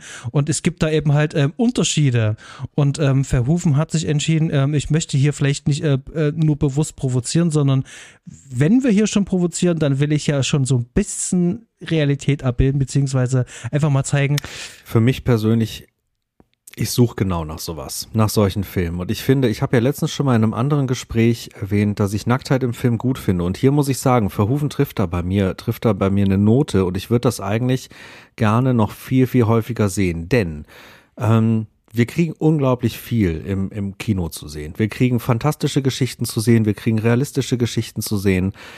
Ähm, Sex gehört dazu bei jedem Menschen auf der gesamten Welt, durch alle Ehren durch. Und äh, ich finde, das, das sollte natürlich nicht reiner Mittel zum Zweck sein, aber wenn das so eingesetzt wird wie hier, dann, dann gehört das mit da rein. Äh, wenn es um einen Film geht, der schon im Titel das mit den Instinkten drin hat, das ist einer. Das ist einer, der dazu gehört. Das gehört zum Menschsein mit dazu. Und das gehört auch in einer Vielfalt mit dazu, weil jeder Mensch ist anders, jede Orientierung ist anders, jede, jede Art, Sex auszuleben, ist, ist, ist anders. Und ich finde das, äh, ich finde das spannend, wenn Regisseure dann wirklich mit einem Kunstverständnis daran gehen, ihre eigene Geschichte mitnehmen und das Ganze dann auch wirklich verpacken können, ohne dass das zensiert wird. Denn in einem Film wie diesem hier, ähm, spielt das ja nicht eine rein plakative Rolle, sondern es, es, es hat mit den Figuren zu tun, es hat mit dem gesamten Drehbuch zu tun, es hat mit der gesamten Handlung zu tun, es erklärt die Motive, es ist einfach Bestandteil dieser Personen, die man hier zu sehen bekommt. Es ist Bestandteil dieses ganzen Skriptes und, und das würde für mich äh, überhaupt nicht funktionieren, was ich ja damals in dieser Version auf Pro7 auch gespürt habe. Dieser ganze Film hat einfach nicht mehr funktioniert, wenn man dem den hm. Sex nimmt. Und ähm, ich bin Verhufen sehr, sehr dankbar für das, was er da tut in diversen Werken und ganz, ganz im Speziellen in diesem Werk hier. Denn ähm, also dieses, dieses prüde System in Amerika, ich bin da kein Freund von. Ich gucke gerne amerikanisches Kino, ich bin ein Fan davon, aber, ähm, aber das entwickelt sich in eine Richtung mehr und mehr und das hat ja auch schon in verschiedenen äh, Epochen sich in eine Richtung entwickelt, die mir gar nicht so unbedingt zusagt. Das habe ich dann noch gerne mal eher in Richtung französisches äh, Kino schiele oder auch holländisches Kino schiele. Und ähm, ich finde das unglaublich mutig und respektabel, das Verhufen, das hier in einer so groß budgetierten Hollywood-Produktion auf diese Art und Weise durchgesetzt hat. Danke, Paul. Das, mhm. das ist Wahnsinn. Ich sage zu Teilen das Gleiche, nämlich, dass es in dem Film einfach super gut ist. Es ist nicht peinlich, äh, außer man ist zwölf und guckt das mit seiner Familie zusammen. ähm, ansonsten, wenn man das im richtigen Rahmen guckt, ist das einfach, es es muss in diesem Film sein, es ist gut in dem Film. Ähm, aber auf der äh, erweiterten Ebene, wenn man äh, auf andere Filme geht, weiß ich nicht, ob ich, ähm, also da tun sich bei mir verschiedene Schwierigkeiten auf, weil denn oft gelingt es den Menschen, äh, den, den Filmemachern nicht so gut, äh, Nacktheit und Sexszenen so umzusetzen, dass sie sich gut anfühlt. Und da hat sich jetzt, wo du es erzählt hast, bei mir die Frage aufgetan, ist es nicht vielleicht einfach auch besonders schwer, das so darzustellen, dass es sich für den Zuschauer gut anfühlt, äh, dass es in die Story passt, dass es äh, ja, ich, äh, ich würde mich als sehr offen bezeichnen. Also es gibt natürlich das prüde Publikum, das es auch nicht sehen will. Die sind mir da einfach egal. Die, äh, das weiß man dann vorher oder sollen sie halt weggucken. Aber für mich als offene Menschen, der das durchaus auch begrüßt und äh, sich auch wünschen würde, so wie du, dass das organisch eingebaut wird, würde ich jetzt an einer Stelle ähm, die Frage als Lichtfilmmacher sich bei mir auftun, ist es, was ich schon sagte, ist es schwer, das so umzusetzen, dass es äh, sich gut anfühlt, dass es sich passend anfühlt? Und dann kommt noch eine ganz andere Ebene dazu, wenn sich das etablieren würde. Äh, wie ist das für die Schauspieler? Die, ähm, äh, wie schwierig ist das für Schauspieler, sowas zu spielen? Und wenn wir, ähm, wenn das zur Normalität wird, Nacktheit und Sex, also noch mehr, äh, noch mehr Normalität wird, das ist ja teilweise, wenn ich an Game of Thrones und so weiter denke, durchaus ja schon da ist es zum Beispiel in einem Maße eingesetzt, wo ich es übertrieben finde, also wo ich es nicht immer als passend empfinde. Ähm, inwiefern wird es zu einem Zwang für Schauspieler, Nacktheit zu zeigen? Die Geschichte hat ja gezeigt, und Udo hatte das schon angedeutet, dass da ja gar nichts passiert ist in der Richtung. Im Gegenteil, Frauen sind objektifiziert worden. Mhm. Wir denken einfach nur an 20 Jahre Rap-Videos, wo Frauen einfach nur runtergedampft worden sind auf Körperteile. Das ist scheiße. Mhm. Das ist Dreck. Und ähm, dieser Film geht ganz anders um mit Körpern und mit Menschen und mhm. mit diesem Akt als solches und nimmt ihn ja auch ernst. Also das stelle ich dem Ganzen voran. Davon mal ganz abgesehen, dass hier die Rolle der Frau tatsächlich hier wirklich eine verdammt starke ist halt. Also die Frauen sind hier ganz klar die Überlegenen, wenn man das jetzt äh, äh, ähm, ein bisschen betrachtet im, im, im Rahmen des, des, des Films, ähm, sind ja den Männern hier weit überlegen und haben vor allen Dingen Standing und sind immer selbstbestimmt. Also das muss man wirklich sagen, da hat der Film ganz viel gemacht halt und dann prallt er natürlich auf so eine Brüderie. Jetzt kommen wir vielleicht mal zu der anderen Frage, wie sieht denn das eigentlich so aus am Set? Es ist so, dass mittlerweile auch in Deutschland endlich, es gibt äh, sogenannte ähm, äh, wie Sexbeauftragte. Das heißt also, die kommen ans Set, die sprechen auch im Vorfeld schon mit den Regisseuren und mit den Darstellern, wenn es geht. Mhm. Wenn in Produktion geholt, immer dann, wenn Nacktheit äh, auftaucht, dass man nochmal drüber spricht. Muss das A sein? Also ist es wichtig für die Handlung? Ist es wichtig äh, äh für die Charakterisierung? Braucht es das jetzt? Oder geht es am Ende wirklich nur darum, hier irgendwas auszustellen? Michael B. zum Beispiel wäre jetzt ein schönes mhm. Beispiel. Und da muss man ja wirklich sagen, ähm, es ist ja eine Zeit lang selbst im deutschen Kino auch äh, äh, ansatzweise ja auch äh, so gewesen, dass man dann doch schon ganz gerne mal so das Dekolleté mal hier ein bisschen mehr zeigt oder da mal äh, einen Ausschnitt mehr zeigt. Ähm, einfach nur, weil es ganz gut passt und es no, sieht ganz gut aus. Aber es hatte keinen Sinn. Nacktheit haben wir sowieso im deutschen Film relativ wenig, relativ selten. Da ist unser europäisches Ausland da immer ein bisschen äh, voran. Ich denke jetzt einfach mal zum Beispiel an Frankreich und Spanien. Allerdings sehe ich da diese die Probleme nicht. Allerdings ist es sehr schwer, Nacktszenen zu drehen. Also wenn man einmal ähm, für, für meinen Kurzfilm, äh, da gibt es eine Szene, wo die Darstellerin nackt ist. Es gibt einen Grund, warum die nackt ist. Das ist sogar essentiell. Man sieht aber nicht sehr viel davon. Es ist angedeutet, aber um das spielen zu können, muss sie nackt sein. Und wir haben schon zweimal drüber gesprochen, wie wir die Szene drehen. Ähm, ich musste ihr auch vorher auch wirklich erklären, was heißt musste. Wir haben einfach drüber gesprochen, äh, dass sie wusste, aha, alles klar, man sieht mich am Ende dann halt auch nicht so komplett halt. Aber es ist offensichtlich offensichtlich und sie wird am Set natürlich ja auch nackt dastehen. Die ist auch, wenn sie abgeklebt ist, trotz alledem ist das ja ein, du bist ja komplett hier entblößt. Du stehst halt frei. Und das findet ja nicht jeder gut. Nicht jeder ist so ähm, mhm. exhibitionistisch veranlagt. Und da kann ich mir schon vorstellen, dass gerade so eine Woche lang sowas Intensivs zu drehen, ganz besonders, wenn Sharon Stone es auch im Nachhinein auch sagt, auch währenddessen, dass er sich nicht sehr wohl gefühlt hat und das aber trotzdem durchgezogen hat, das ist schon, das ist schon eine krasse Sache. Das macht ja auch was mit einem. Ähm, die Kameras sind an, das Licht ist an, das sind 20, 25, ja. 30, manchmal 50 Leute da am Set und gucken dir dann halt dabei zu. Das ist, das ist, das ist äh, wirklich echt harte Arbeit. Ja, nee, kann ich völlig nachvollziehen. Vielleicht habe ich mich da vorhin auch ein bisschen unklar ausgedrückt, aber das, was ich meine, ist halt, ist halt wirklich diese Art von Realitäts, also sich wie Realität anfühlender Sex. Also ich meine damit, wenn ich schon Sex in einem Werk sehe, dann will ich es auf so eine Art und Weise sehen, dass es eben nicht überflüssiges Beiwerk ist, sondern das ist was also für die passend, Figuren tut. Also Richtig. Weil ich finde, es, mu es muss nicht real sein. Es kann, es kann absolut irreal sein, aber es muss äh, sich während des Films äh, so anschauen, als gehört das auch wirklich dazu.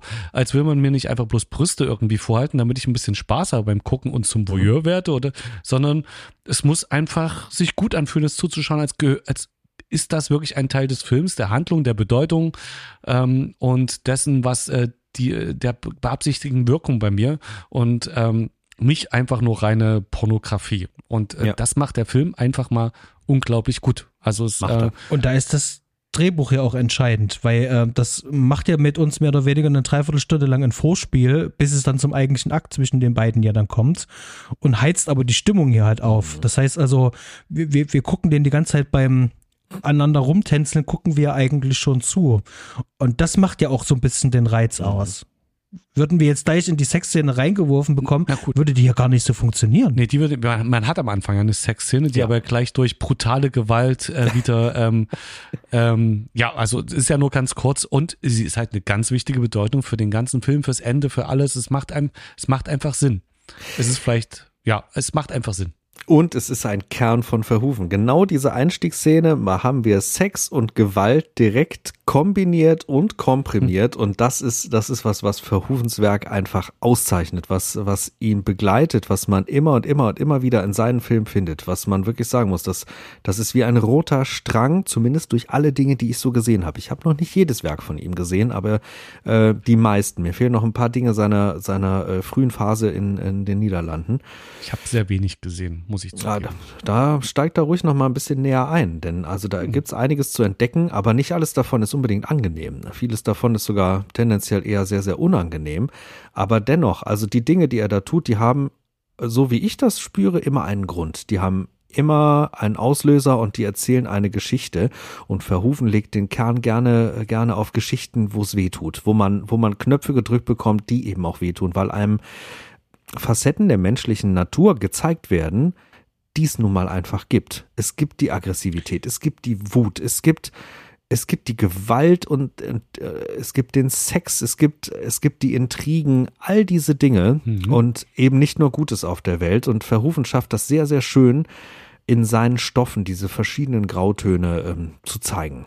Und äh, das das mag ich und er steigt hier halt genau mit einem seiner Topics ein, aber er zieht auch seine mhm. anderen Topics, die man in seinen Werken so finden kann, er zieht die, er zieht die einfach durch. Und man spürt das in dem ganzen Film, dass das ein sehr, sehr klarer Verhufen-Film ist. Ich finde das sehr spannend, weil der Film, ähm, also äh, Verhufen ist wirklich sehr clever. Mm, der hat den Film sehr, ähm, objektiv ist das falsche Wort, aber doch fast schon objektiv aufgelöst. Also, nee, stimmt nicht, subjektiv aufgelöst. Wir sehen das immer aus der jeweiligen Subjektive ähm, äh, des Protagonisten oder der, der sozusagen die Szene halt gerade führt. Aus der ist es betrachtet. In den meisten Fällen ist das Michael Douglas. Mhm. Und wir beobachten ihn eigentlich die ganze Zeit beim Beobachten. Das ist was sehr Schönes. Und ähm, was ich sehr faszinierend finde, ist einfach nur die Blickführung, wie oft eigentlich Blicke ausgetauscht werden. Und das durchzieht sich durch den gesamten Film. Du siehst schon am Anfang, wie die sich immer anschauen und erstmal ganz kurz äh, angucken, haut das so hin, ist das richtig? Und da sehen wir schon, was Verhoeven eigentlich vorhat. Ähm, es geht nicht darum, dass wir die Voyeure mhm. sind, weil wir sind einfach die ganze Zeit mit bei. Mhm. Wir werden, wir werden zwar in die Szenen reingeworfen und nicht beworfen, ähm, aber wir gucken den anderen dabei zu, wie die gucken und beobachten. Ja. Das ist was Schönes, so was ähnliches macht auch Michael Mann. Ähm, und man kann ihm stundenlang dabei zuschauen, wie er Leute beobachtet beim Beobachten. Das ist toll. Das heißt, wir gucken eigentlich ähm, verhufen zu, wie er die Leute, seine, seine, seine Figuren beobachtet. Und das, das macht mir so viel Spaß. Und dann noch mit dieser schmeichelnden Musik noch dazu und die Kamera, die natürlich alles dafür sorgt, um das Ganze sauber zu tracken. Mhm. Das ist, ähm, da, da, da kriege ich richtig, ähm, da werde ich richtig reingesogen, denn ja, ich werde dann schon selber zu beobachten, weil ich will wissen, wie die auf bestimmte Sachen reagieren, weil der Blickkontakt und die Art und Weise, wie die auf Dinge reagieren, zum Beispiel Catherine Jamel zieht sich ja dann um und hat dann ja keine mhm. Unterwäsche an. Hier sehen wir, ähm, wie Nick Curran sie dabei beobachtet und vor allem, wie die Kamera das sozusagen framed.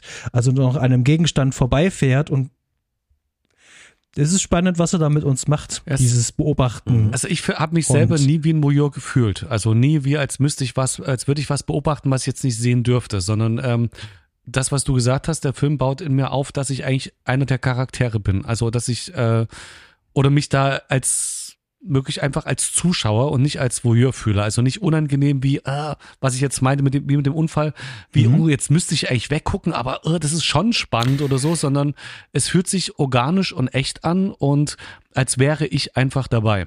Und da muss ich ähm, jetzt mal einwerfen, mhm. ich fühle mich da als Voyeur, aber eben nicht als unangenehmer Voyeur. Ich habe das Empfinden bei dem Film im Endeffekt genau das, mhm. was Tremel von Roxy will dass sie möchte, dass jemand zuguckt. Und so habe ich auch den Eindruck, ich werde zum Voyeur gemacht, aber ich, ich bin ein gewünschter Voyeur. Ich fühle mich dabei nicht, nicht unangenehm.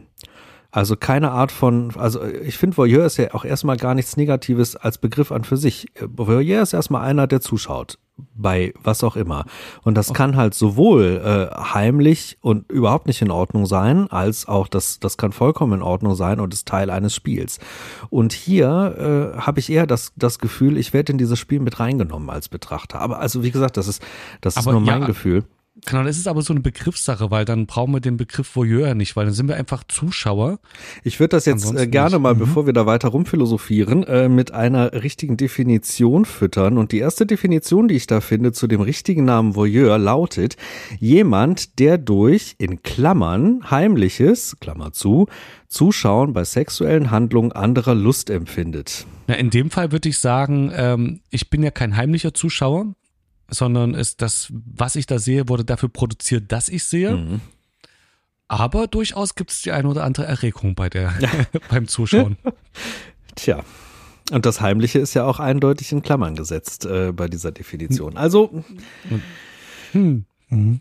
Ich finde es schön, ähm, wie, wie Verhufen da mit uns spielt. Und ich finde auch dieses ähm, Spiel, wie gesagt, mit den Blicken sehr, sehr, sehr, mhm. sehr schön, wie sie sich anschauen und wie wir andere Menschen beim Beobachten und ähm, beim Voyeur-Sein Die Beobachter beobachten. Und Genau, das ist, ähm, das ist eine schöne Sache. Aber du hast gerade eine wichtige Szene angesprochen, über die wir heute nochmal ganz kurz sprechen wollten, mhm. nämlich ähm, über äh, Nein sagen mhm. und dann gibt es trotzdem noch ähm, ähm, Sex. Und ähm, ja, jetzt äh, gleich die Frage an euch. Ähm, damals wie heute war das immer erstmal so eine Sache wie, okay, ähm, das ist nicht in Ordnung, hier stimmt irgendwas nicht. Ähm, und ich habe gestern auch mit meiner Partnerin auch drüber geredet. Mhm. Und ich habe das äh, auch wirklich immer so verstanden, dadurch, dass die beiden ja auch schon was miteinander hatten und sehr wahrscheinlich auch schon das ein oder andere Rollenspiel äh, hatten und weil sie sich auch direkt im Anschluss danach nochmal über diese Situation unterhalten, auf eine sehr erwachsene Art und Weise, empfand ich das nicht als eine Vergewaltigungsszene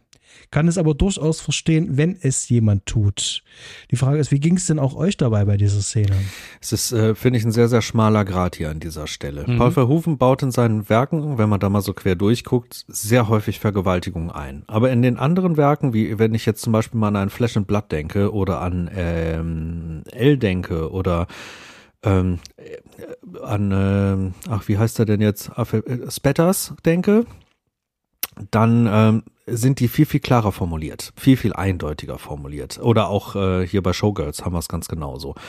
Dann ist das äh, anders. Das hier hat sich für mich, ich kann es nicht mehr sagen, wie es bei der ersten Sichtung war, aber jetzt, ähm, soweit ich denken kann, fühlte sich für mich das Ganze immer so an, als gerade am Anfang, bevor Sie drüber sprechen, als wäre das immer schon irgendwie Teil derer Beziehung mich, für mich hat sich das nie so angefühlt, dass das in keiner Art und Weise bei den beiden vorher in den Sexualakten irgendeinen Raum hatte. Sie, sie sagt ja dann auch in der, in dem Dialog, ähm, dass er so noch nie war, in diesem Maße. Aber für mich klingt das nach wie vor so, dass die beiden durchaus auch experimentelleren Sex miteinander hatten und, ähm, und durchaus da ihre Spielchen gespielt haben. Also auch hm. für mich würde ich unterm Strich sagen, ähm, fühlt sich das nicht an wie eine Vergewaltigung, aber sehr, sehr, sehr, sehr knapp an der Grenze dazu. Es bleiben Fragen, es bleiben Fragezeichen. Man weiß einfach nicht genug. Man weiß nicht genug über die beiden, wie das vorher funktioniert hat. Und ich glaube, auch Verhufen lässt das sehr, sehr absichtlich offen äh, hier.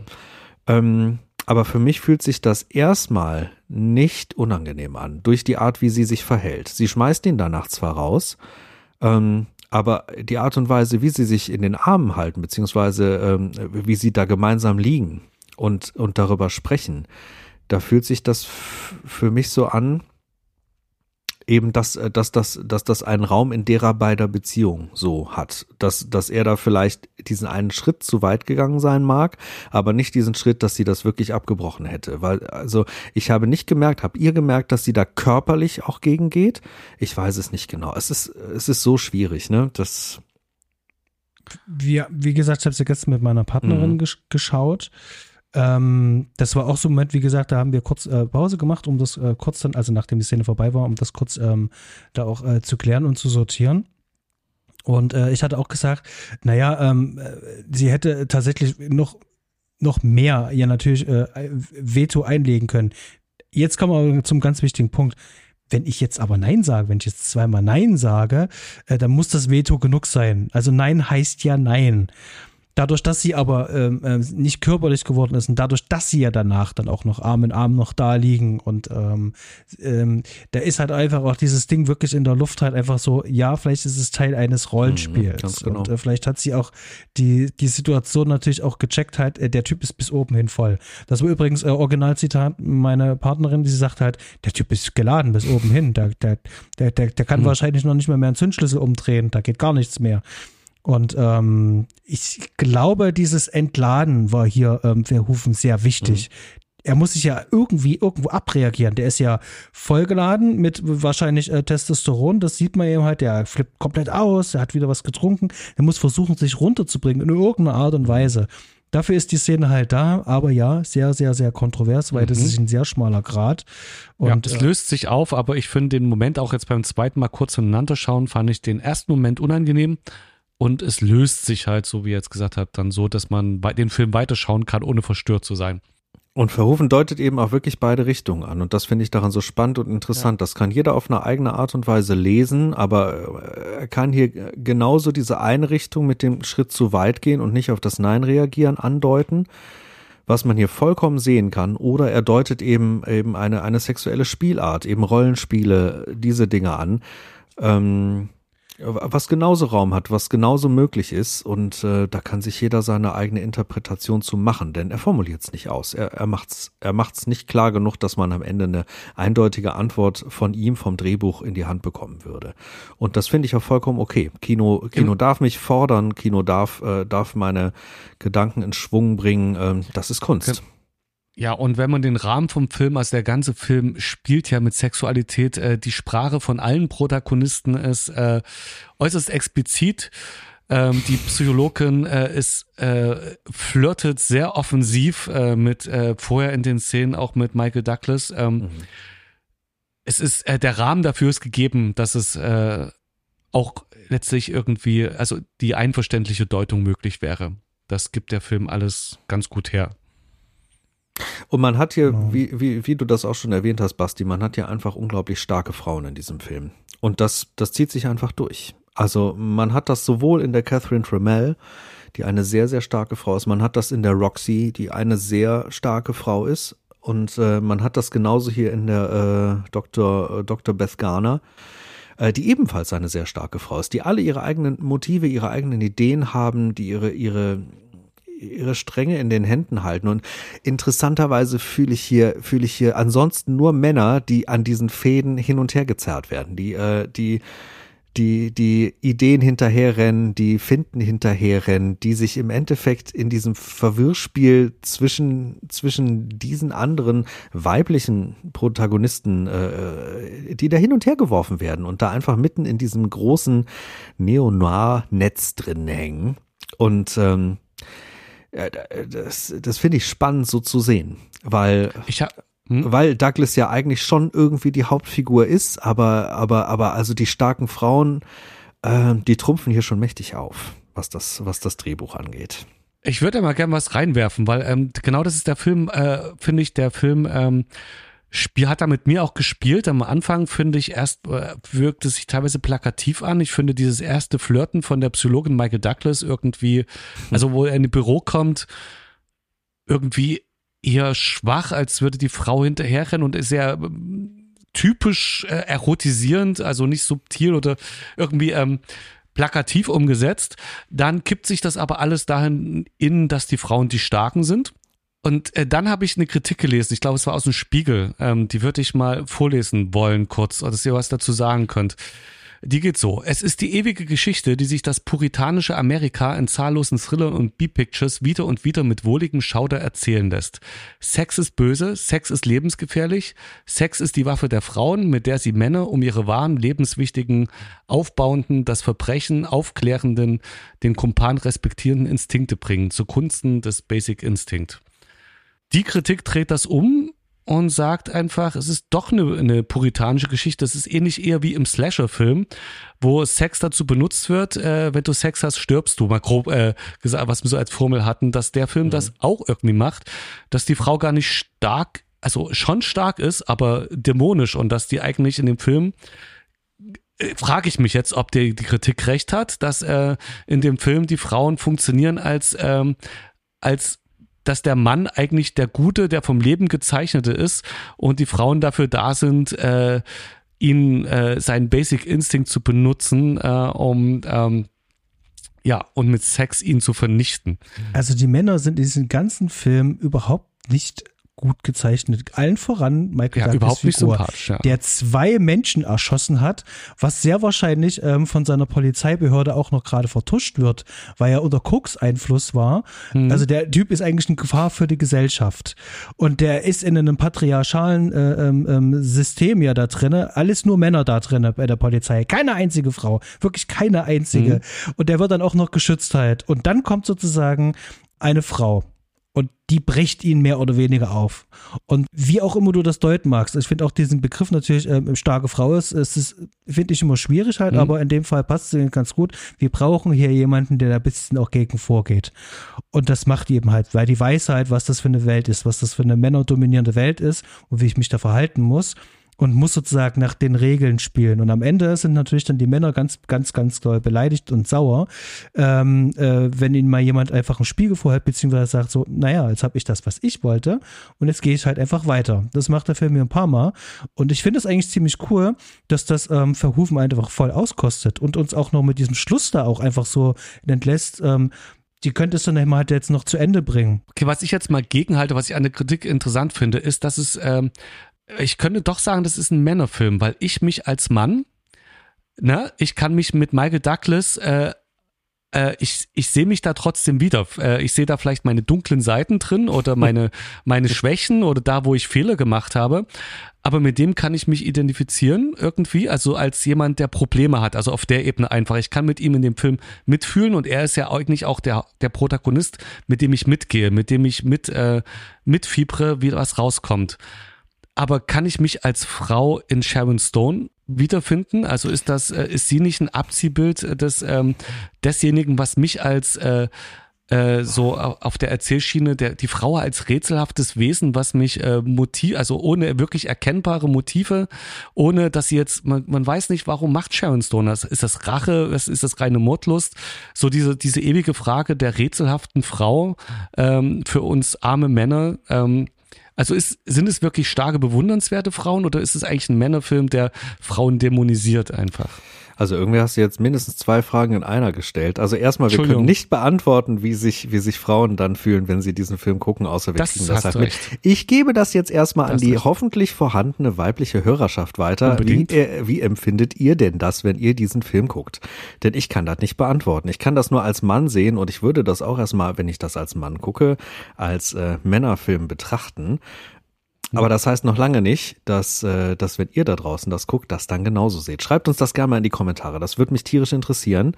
Ähm, da ist, äh, was äh, ich mir sogar vorstellen könnte, ist die andere, also gerade weil wir ja gerade auch Starship Tours uns angeschaut haben, möchte er das vielleicht sogar ganz bewusst persiflieren, dass er alle zerrütteten Rollen ähm, äh, den Männern zuschreibt und alle dominanten, starken Rollen den Frauen. Also ist das vielleicht auch was, wo ähm, Verhoeven da äh, versucht, äh, auf das ähm, Filmbiss oder die, äh, die Sachen zu verweisen und das zu, zu überzeichnen, so wie der in dem Film, äh, äh, ja, ist ja auch alles überzeichnet im Film. Es ist ein Kunstwerk, da ist, wie du sagst, nichts Realität drin.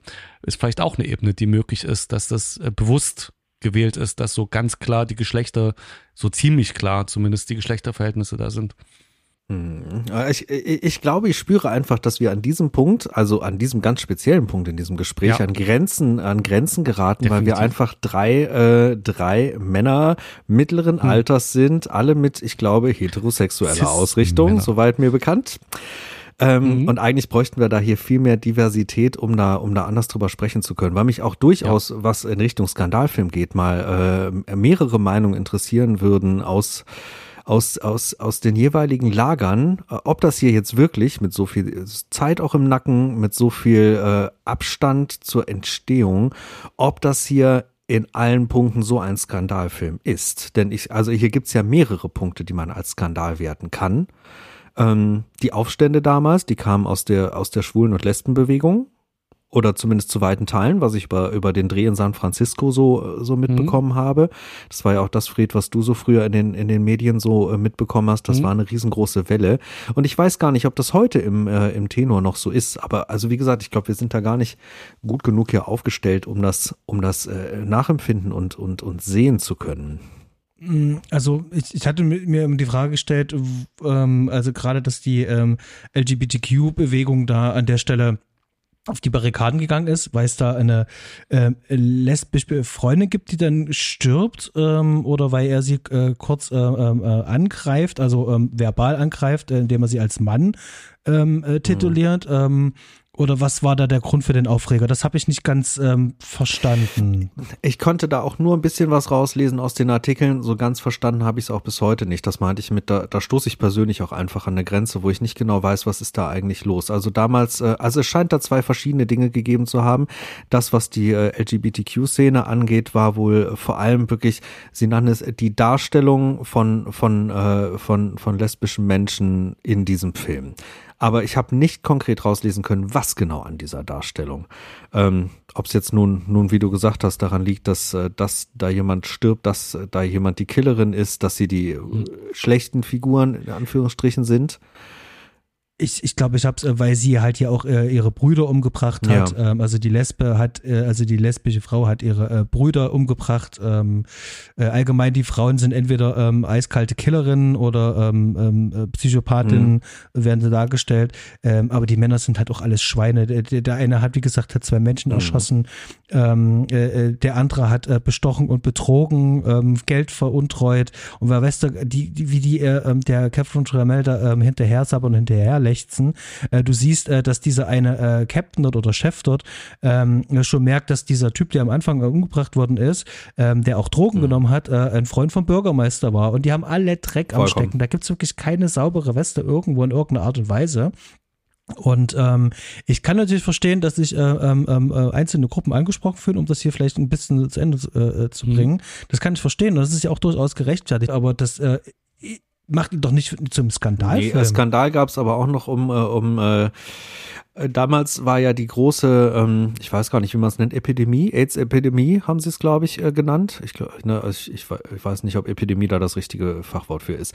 Auf jeden mhm. Fall ähm, wurde im Zuge dessen die Darstellung des, äh, des Sex sehr ja, heftig angekreidet. Alleine, ne, schnell, schneller Gesch Geschlechtsverkehr zwischen Leuten, die keine Gummis benutzen und so. Und das kann ich vollkommen nachvollziehen. Also im Zeitgeist war das nicht. Da hat Esther Haas auch äh, im Nachhinein zugegeben, dass das nicht unbedingt so die, die beste Idee war, äh, nicht so unbedingt dem entsprach, was damals auf den Straßen so los war. Das kann ich vollkommen nachvollziehen. Also das, äh, das ist eine Kontroverse, die musste der Film sich damals gefallen lassen. Heute mit diesem Abstand und mit dem, wie ich heute als Mensch, der ich jetzt in der Welt bin, auf diesen Film gucke, stürzt mich nicht, weil das ist immer noch ein Film. Ich kann darüber weggucken, weil ich aufgeklärt bin und und äh, weil ich weil ich weiß, dass da Darsteller eine Sache spielen und die keinen echten Sex haben, weil ich das ne also ich mit mit mit dem wie ich da drauf gucke sehe da kein Problem, aber ich verstehe jeden, der da drauf guckt und gerade in der damaligen Zeit, als der Film rausgekommen ist, der da ein Problem mit hat. Ja, also ich glaube, da war auch ein, ein großer Anteil des Skandals begründet in dieser Thematik. Okay, den Zusammenhang kannte ich gar nicht. Ich dachte auch, es wäre äh, allgemein auf die explizite Darstellung äh, bezogen gewesen, dass da, äh, also auf die Vulgarität und den, die sehe ich. Mhm. Heute haben wir ja nur auch schon drüber geredet. Es ist einfach, es sind einfach schöne Sexszenen, wenn sie nicht gerade gewalttätig werden. Mhm. Äh, an den zwei, aber an sich äh, ist es, äh, ist es einfach gut eingebaut, sieht gut aus und man fühlt mit und macht Sinn in der Handlung. Es ist nicht einfach bloße Darstellung. Kann ich heute und vor allem, da man jetzt in den letzten äh, 10 bis 20 Jahren noch viel mehr sinnlos, äh, sinnlose Nacktheit gesehen hat. Da ist er ins, insgesamt ist es ja schon offener geworden, würde ich behaupten. Äh, macht das äh, Gegenteil, ist man froh, das in so einem äh, in so eine Qualität sehen zu können und nicht mhm. einfach nur der der Nacktheit willen. Absolut. Also den Ruf des Skandalfilms muss er sich also gefallen lassen. Aber ich weiß nicht, ob noch heutzutage in jedem Punkt. Also das, ja. ähm, wie du auch gesagt hast, Fred, das mit der Nacktheit das, und, und also ja. das ist im frühen Amerika wahrscheinlich auch ein ganz, ganz dicker Punkt gewesen. Aber ähm, wenn der Film heute so rauskommen würde, auch in Amerika, glaube ich, würde der kein Skandal mehr sein. Oh, ich weiß nicht. Ich glaube, Amerika Oder? rudert da ganz, ganz heftig wieder in eine Richtung. Ja? Der wäre heutzutage, würde der so nicht gemacht werden können. Keine Chance. Glaube ich nicht. Fällt dir irgendein Film aus den letzten 20 Jahren aus den Vereinigten Staaten ein, der so explizit Nacktheit äh, gezeigt Kann hat? Kann ich so nicht sagen. Äh, ihn gibt es auch, glaube ich, nicht. Also da müsste man mit der Lupe suchen, um irgendwie ein Beispiel zu finden, denke ich. Also zumindest in irgendeiner Art von A, B oder C Kino. Wahrscheinlich haben die sich deshalb auch mit aufgeregt. Es gab viele Aufreger. Aber es gibt noch einen weiteren Aufreger, den ich auf dem Zettel habe. Vielleicht kommen wir mal äh, zu einem kleinen Subthema, und zwar das Thema Rauchen im Film. Hm. Denn auch da hat sich Esther Haas, äh, ich glaube Esther Haas war es nachträglich zu geäußert, dass, äh, dass er das, dass er das später anders gemacht hätte. Hier wird das Rauchen schon sehr, ja, ich will nicht sagen glorifiziert, aber also in die Richtung geht es aber. Also es ähm, es, es hat einen Anteil hier in diesem Film, es hat eine, es spielt eine Rolle in diesem Film und ähm, das würde heutzutage auch kein Mensch mehr so drehen. Basti, was, was, was siehst du zu diesem Topic? Ich wollte noch kurz dazu einwerfen, dass ich äh, sehr ähm, makaber und sehr zynisch finde, dass Esther sich gemeldet hat, als er gerade seine OP hatte, weil er ja Lungenkrebs ja. hatte. Hm. Ähm, und das ist halt einfach so ein, okay, ähm, äh, dir muss es erst schlecht gehen, damit du dann die Erkenntnis bekommst, äh, die du aber definitiv auch schon, als du es geschrieben hast, eigentlich schon ha hättest haben müssen. Ähm, er hatte nicht äh, äh, Leute beim Rauchen beschrieben, sondern er hat das explizit reingeschrieben, diese ganzen Szenen, die sich um Zigaretten drehen. Ja, das, äh, das ist ja auch so ein so Markenzeichen, was ja auch der ähm, von uns sehr geschätzte Regisseur Roman Polanski auch in seinen mhm. Filmen drin hat. Auch da wird er exzessiv geraucht. Wir hatten es in Die Neuen Forten mhm. vor ähm, dreieinhalb Jahren, Fred. Mhm. Auch in diesem Film wurde sehr, sehr, sehr, sehr, sehr viel geraucht. Wobei ich jetzt bei, ähm, bei Basic Instinct äh, habe ich mich eher ähm, erwischt gefühlt oder äh, berührt gefühlt als Ex-Raucher, als der starke Raucher, der seine Probleme hatte aufzuhören. Und äh, diese Verführungsthematik, die sich ja da durchzieht, weil äh, Michael Douglas auch aufgehört hat und er mehrfach ähm, von äh, Sharon Stone, äh, von der Catherine Tremel Zigaretten angeboten bekommt. An dem Punkt, also da habe ich mich so sehr berührt gefühlt, dass ich äh, sogar eher das Gefühl hatte, dass der Film schlecht mit dem Rauchen umgeht und zumindestens auch die Ebene, dass das halt ein ein Faktor ist, dem, äh, dem es schwer zu widerstehen ist, dass der das irgendwie doch hervorhebt. Ähm, also ich habe mich auf der, auf meiner Ex-Sucht-Ebene sozusagen erwischt gefühlt bei dem Film. Ja, das geht mir auch so und ich bin da völlig hin und her gerissen. Weil bei diesem Film, spricht das zwei Seiten in mir an. Die eine Seite in mir sagt, bei so alten, alten Filmen, älteren Filmen, äh, äh, Filmen meiner Vergangenheit, die mich schon lange begleiten, sehe ich das, sehe ich das einfach gerne, wenn die Leute da rauchen. Auf der anderen Seite, wenn, wenn die, diese Filme dann das Suchtgehen antriggern, ist das natürlich ganz großer Murks. Also da gibt's einfach, da gibt's einfach beide Seiten drinne. Aber schlussendlich ähm, habe ich das in diesem Film ja, ich will nicht. Mir fällt schwer, da, mir fällt schwer, da den Punkt zu finden. Für mich gehört es dazu und trotzdem finde ich es finde ich schwierig, dass es dazu gehört. Es hat beides. Es hat einfach beide Seiten. Es hat beide Schattierungen und äh, und spricht da spricht da quasi, wenn man so will, beide Gehirnhälften bei mir an und die sich dann darum kloppen, was da gut oder schlecht ist. Aber äh, generell bin ich schon froh, dass die Entwicklung eigentlich ist, dass Rauchen immer mehr aus dem Film, Film aus der Filmwelt verschwindet und äh, auch wenn man es natürlich manchmal vermisst, so die alten Noirs wären nicht die alten Noirs, wenn die nicht so äh, nebelverdunstete Räume hätten mit völlig rauchenden Privatschnüfflern. Also irgendwie gehört es manchmal einfach zu den Menschen auch dazu und charakterisiert die Menschen auch. Und hier hat es ja auch eine Funktion.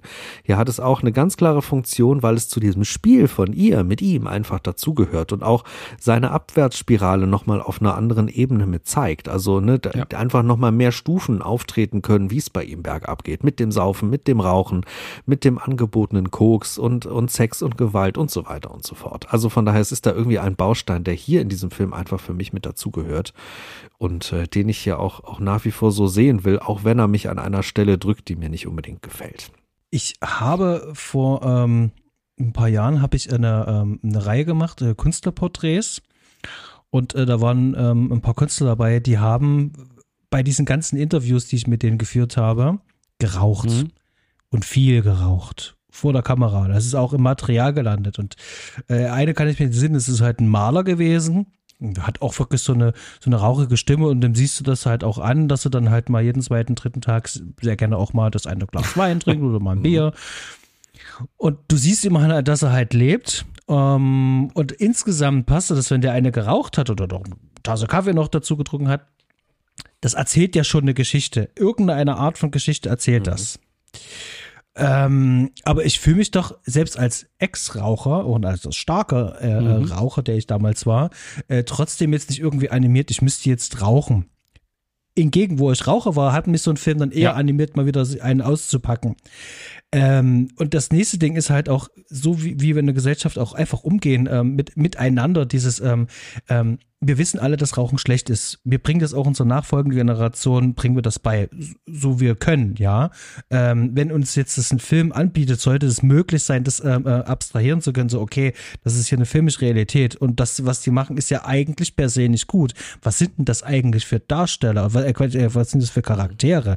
Denn ähm, wenn eine Figur trinkt und raucht, dann hat sie ja wohl irgendwelche ähm, ähm, äh, Süchte eben halt. Also es ist ja eine Sucht. So, wo kommt das her? Was wird hier kompensiert? Das sind doch Fragen, die automatisch doch mitschwingen, ganz besonders, wenn die so viel und explizit halt rauchen. Das ist ja auch so ein Ding. Das ist auch immer so subtil mit im Raum, finde ich eben halt auch. Was bringt ein Mensch jetzt sozusagen, dass ihm das jetzt äh, die Erfüllung bringen kann? Wisst ihr, was mhm. ich meine?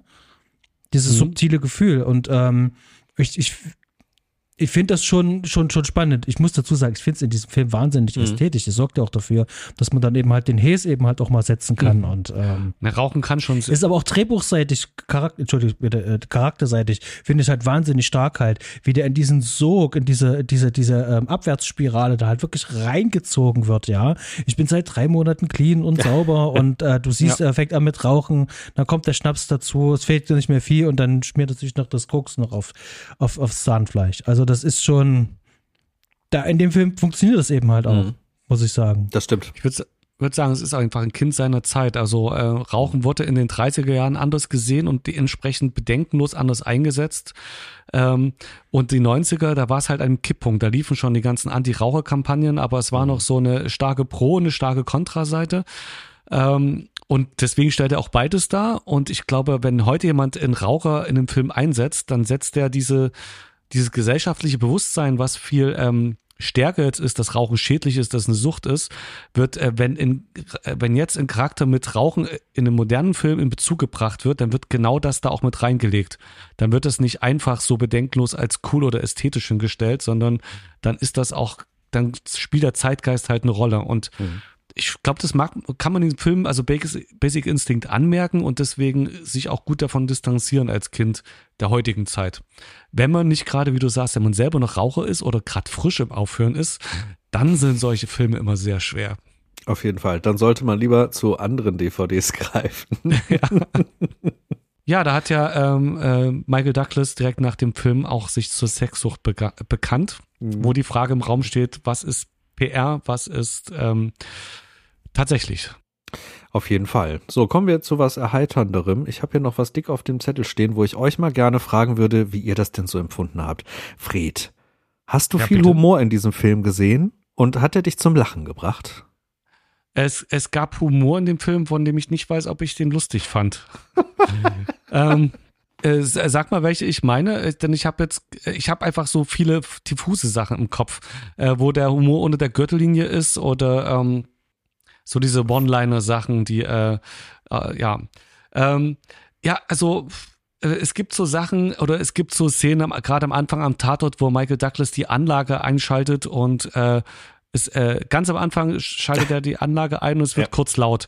Wo ich dachte, in jeder anderen Film hätte man das vielleicht als Comic Relief oder irgendwie als Erleichterung, aber so weit sind wir in dem Film noch gar nicht. Also warum machen die das jetzt? Also war, war also Genau, aber ich war, ich war halt an dem Moment noch nicht so weit, dass es irgendwie das gebraucht hätte irgendwie. Also es war irgendwie so ein, äh, oder wo ich auch nicht dachte, soll, sollte es jetzt, also ja, ist halt ein Comic Relief irgendwie, aber es, wie gesagt, also da waren so einige Sachen, die äh, wahrscheinlich lustig gemeint sind, äh, und nee, Also so richtig. Ich sehe das, ich sehe das ganz genauso. Das ist ein, ein Kind seiner Zeit und das ist eine Zeit, in, in, mit der ich groß geworden bin. Das ist eine Zeit der mhm. Dialoge und One-Liner und ich schätze das persönlich sehr. Und ich gehe da natürlich auch nicht mit jedem Witz konform. Ich gehe da auch nicht mit, mit hier dem, dem, dem äh, Gas äh, konform, der da manchmal wirklich ganz, ganz üble Sprüche raushaut. Aber manchmal ist das Timing davon so dermaßen gut, wie auch die Stelle, als er da hinkommt und mit dem äh, äh, wo er meint, äh, hier Kollege, du, sollst doch vor dem Monitor hier nicht sitzen und dir einen abwichsen und dann kommt die Gegenfrage, was machst du eigentlich hier? Ich sitze hier vor dem Monitor und wichs mir einen ab.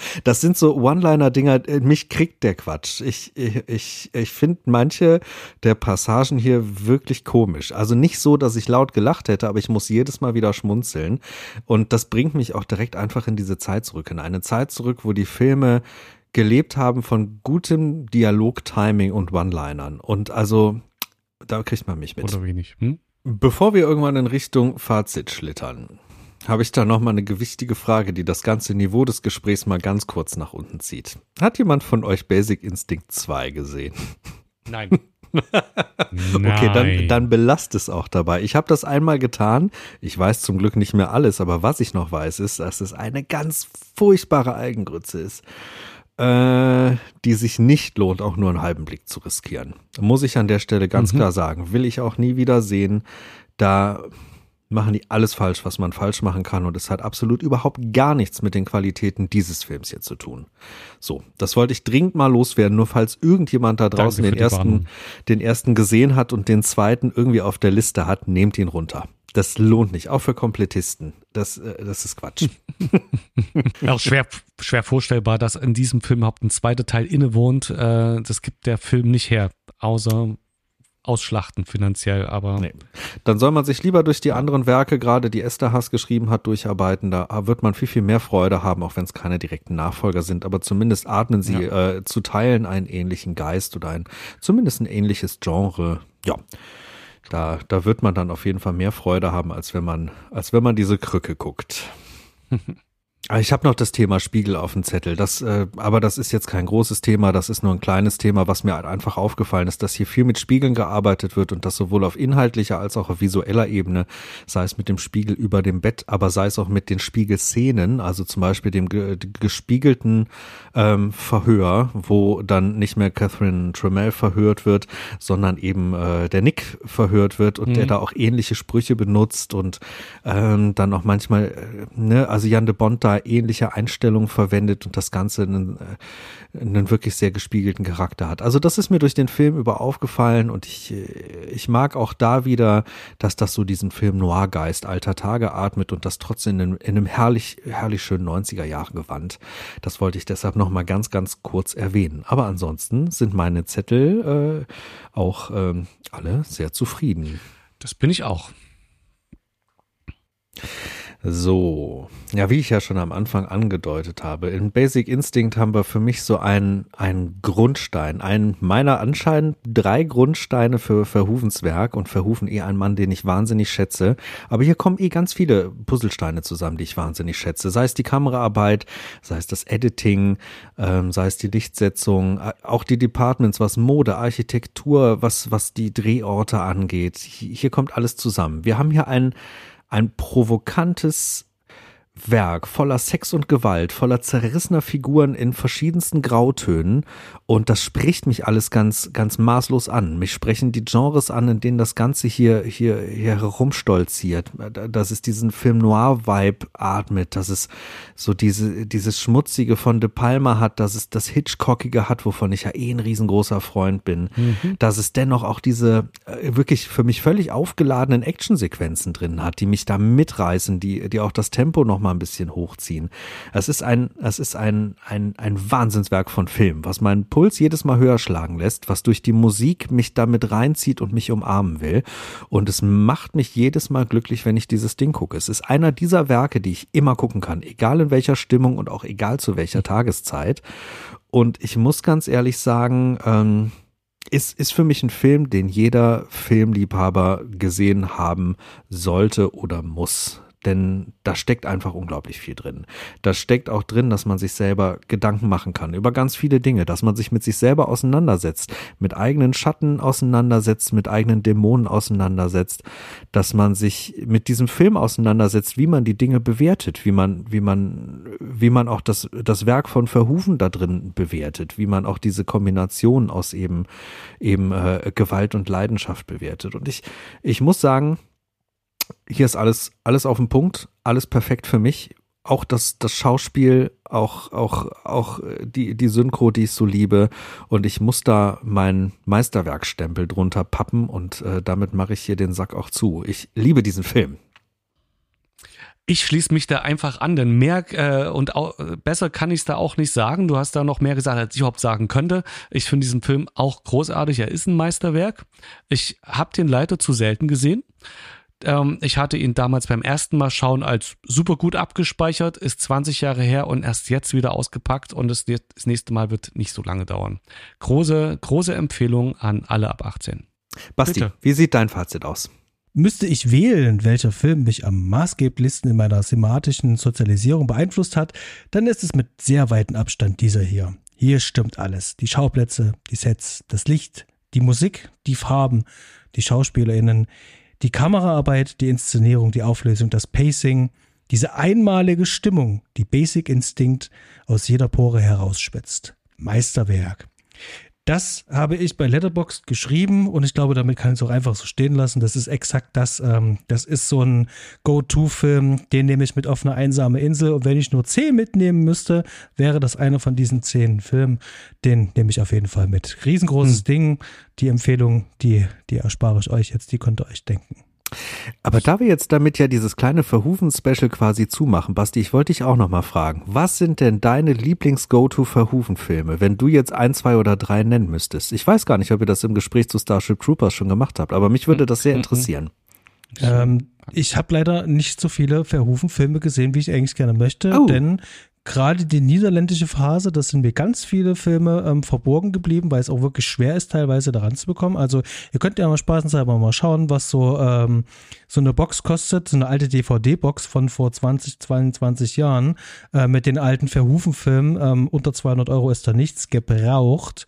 Ähm, und an die Filme einzeln rankommen ist auch relativ schwer. Das heißt schwer und vor allem auch sehr kostspielig, sehr teuer. Und ähm, ich muss hier viel nachholen. Deswegen möchte ich mir das gar nicht anmaßen, ähm, da jetzt irgendwie sagen, was mir meine Lieblings sind, denn mir sind vor allem die amerikanischen sehr bekannt. Und ich würde mhm. da sehr viel weglassen, wenn ich jetzt sagen würde, oh ja, das ist unbedingt jetzt der. Von all denen, die ich gesehen habe, ist das mein Lieblingsverhufen, äh, ganz mhm. klar.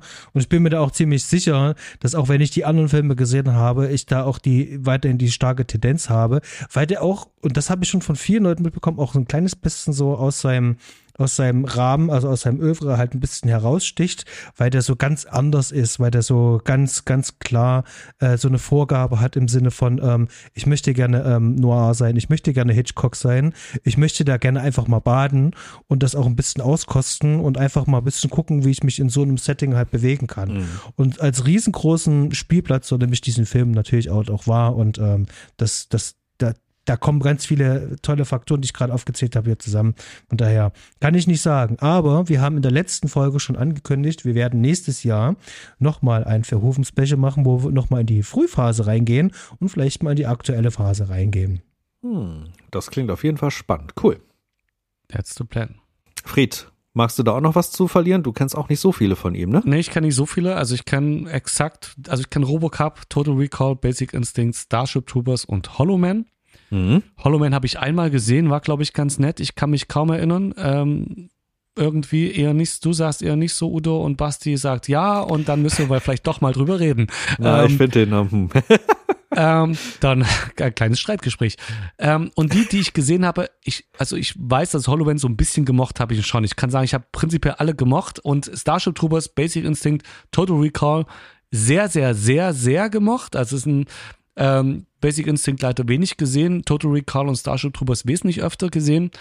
Und Robocop habe ich, glaube ich, auch gar nicht so oft gesehen. Da hat mich das äh, drumrum, äh, die, die äh, Animationsserien und sowas, die, die es dazu gab, habe ich eher gesehen und äh, da ist das Topic quasi was, was mich sehr angefixt hat als Kind damals schon und habe den Film dann vielleicht nur dreimal gesehen, aber ich kann mich dran erinnern, dass ich ihn auch sehr gemocht habe. Ich habe, ja, also das, was ich gesehen habe, großartig. Bis auf Hollow Man, okay. Kann ich euch zumindest noch ähm, Flesh and Blood ist ja so der früheste der amerikanischen Phase, ist ja ans Herz legen. Der mhm. ist ganz gut zu kriegen. Und aus der niederländischen Phase, soweit ich weiß, ist zumindest der Spatters relativ leicht als DVD zu bekommen. Und das auch für einen erschwinglichen Taler. Bei den anderen Filmen ist das wirklich schwerer. Wie gesagt, da fehlen mir auch noch ein paar. Also gerade der vierte Mann, äh, wenn man den sehen will, ich wollte ihn gerne noch ein zweites Mal gucken, man, man kriegt ihn einfach nicht. Es ist zum Haare raufen. Aber naja, vielleicht erbarmt sich irgendwann ein Label mal nochmal des hm. Frühwerks und bringt dann eine anständige Edition raus. Ich würde es mir wünschen, von Herzen. Ja, an dieser Stelle sage ich vielen, vielen, vielen lieben Dank euch beide für das äh, tolle Gespräch und das runde Gespräch. Da sind wir ja wirklich echt ein paar vielen Sachen hier auf den Grund gegangen und ähm, auch nicht minder kontrovers. Vielen Dank nochmal an euch beide. Ja, und äh, an euch da draußen natürlich auch vielen Dank, dass ihr eingeschaltet habt und hier auch in unserem zweiten Teil. Und ja, wir freuen uns ähm, auf nächstes Jahr, wenn wir dann das Frühwerk abtauchen können. Und ja, bleibt uns gewogen, ähm, lasst uns ein bisschen Liebe da. Ihr wisst, was zu tun ist. Und äh, für die, die äh, heute noch nicht genug haben, äh, nach den Credits gibt es ein kleines Special. Unsere Kollegen von Deep Red Radio, die ähm, vor ein paar Tagen ihr, ihr, ihr, ihr vorzeitiges Ende bekannt gegeben haben, haben uns eine kleine ähm, Sounddatei zur Verfügung gestellt, ähm, wo sie noch mal ganz kurz ein paar mhm. Worte zu Starship Troopers ähm, verlieren wollen. Und das wollen wir euch nicht vorenthalten lassen. Lasst auch denen ein bisschen Liebe da. Schaut mal in ihren Backup-Katalog. Da finden sich wahnsinnig, wahnsinnig viele Einträge aus über zehn Jahren Podcast. Ähm, schaut da mal vorbei. Wir verlinken es euch in den Show Notes. Bis dahin, bleibt alle gesund. Ahoi. Der Dank geht zurück. Schönen Abend euch auch. Ich danke auch von meiner Seite. Für mich geht's jetzt ins Bett. Gute Nacht.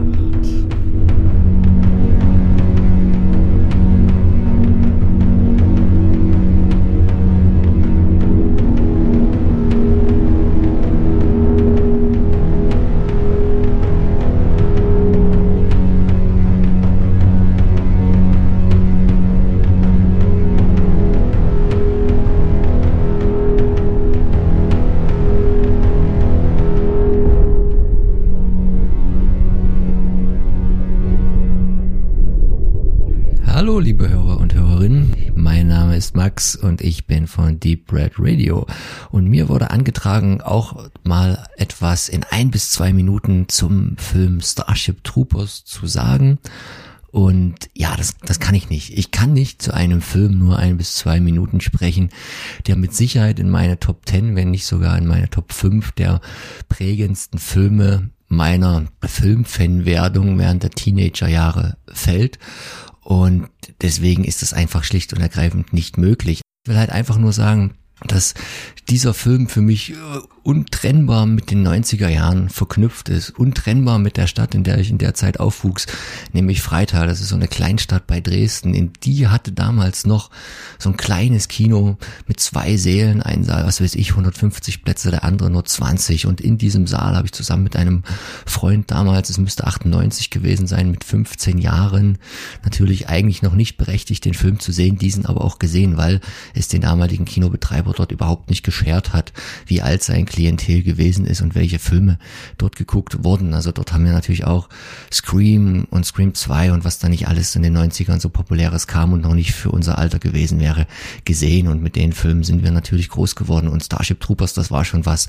Na, der Film hatte, der hatte Action, der hatte Spektakel, der hatte natürlich auch auf das, was viele 15-Jährige in unseren Kreisen aus waren. Der hatte natürlich auch Gore und, und Splatter und das nicht, nicht zu knapp und ein bisschen nackte Haut hat er auch noch und dass da natürlich auch viel Gesellschaftskritik drin steckte, dass da natürlich auch viel Medienkritik drin steckt, Kriegskritik drin steckte, das hat man vielleicht in dem Alter noch gar nicht so sehr mitgenommen, sondern das kam dann erst beim wiederholten Sehen als Erwachsener. Und ja, aber für uns war damals halt wichtig, dass der eine Menge Spaß gemacht hat, dass es ein bisschen nackte Haut zu sehen gab, Ähm, ich war darüber ganz glücklich, dass es gar nicht irgendwie so sehr Denise Richards war, die da blank gezogen hat.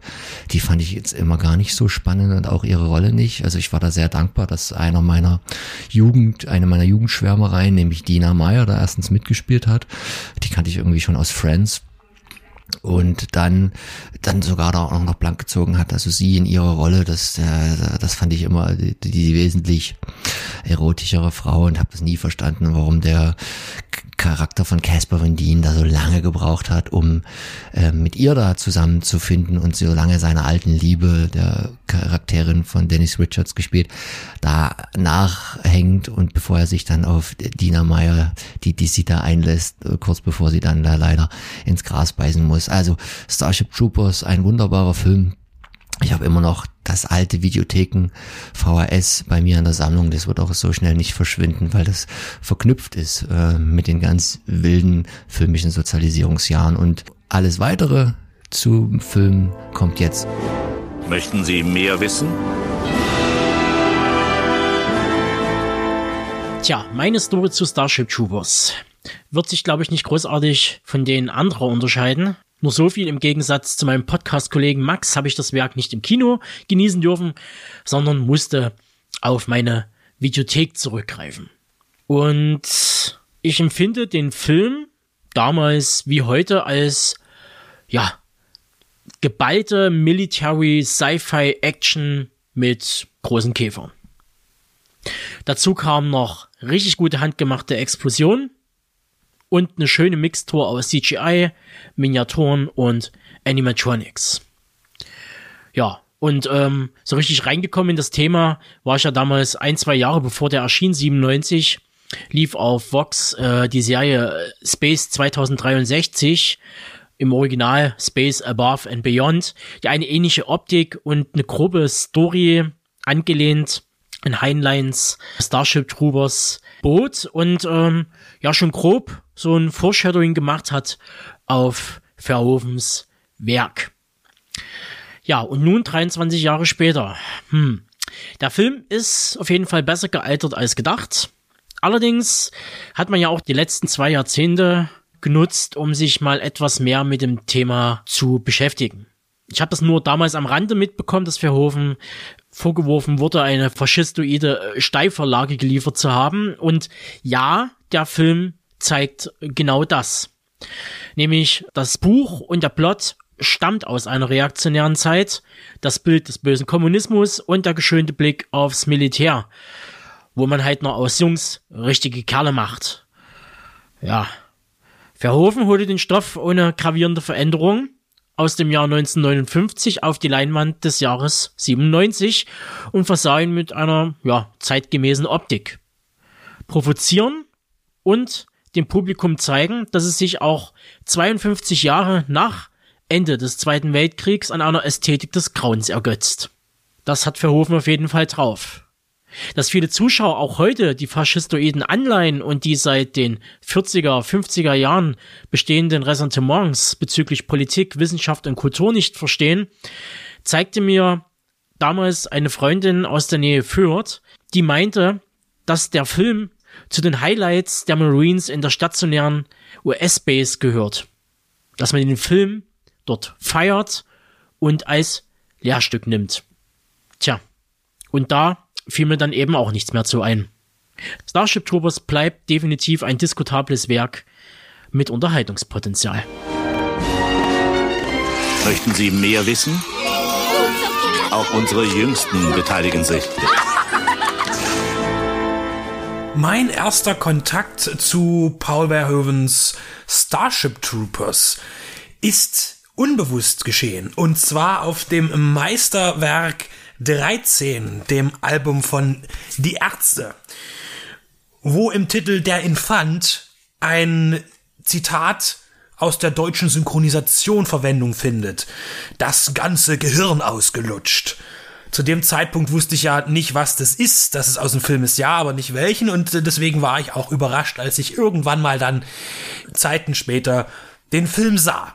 Und äh, Starship Troopers finde ich nach wie vor ein, ist ein hervorragendes, aber seltenes Beispiel für einen hochbudgetierten Film mit einem Thema, das jetzt nicht von vornherein als Kassenschlager gehen kann. Ich meine, Science Fiction ja, natürlich irgendwie, aber der Film war brutal und äh, generell auch äh, als Art gewisse Weise Fortsetzung von Robocop eine Medienkritik und auch hier natürlich äh, eine Kritik an einem militärischen oder sehr faschistoiden System und was dieses aus Menschen machen kann. Ich fand immer sehr besonders an dem Film dieser, dieser glatte Soap-Opera-Look, den es gibt, der mich am Anfang auch ein bisschen irritiert hat, aber ich habe dann auch irgendwann verstanden, dass das auch äh, ein Konzept ist, um, um das Thema zu verstärken. Und da wir ja nur kurz drüber fliegen, will ich natürlich noch sagen, dass die Special Effects toll sind. Besonders die digitalen Effekte, die hier in einer Szene sehr beeindruckend sind, besonders in, im Detail. Das heißt, wo eine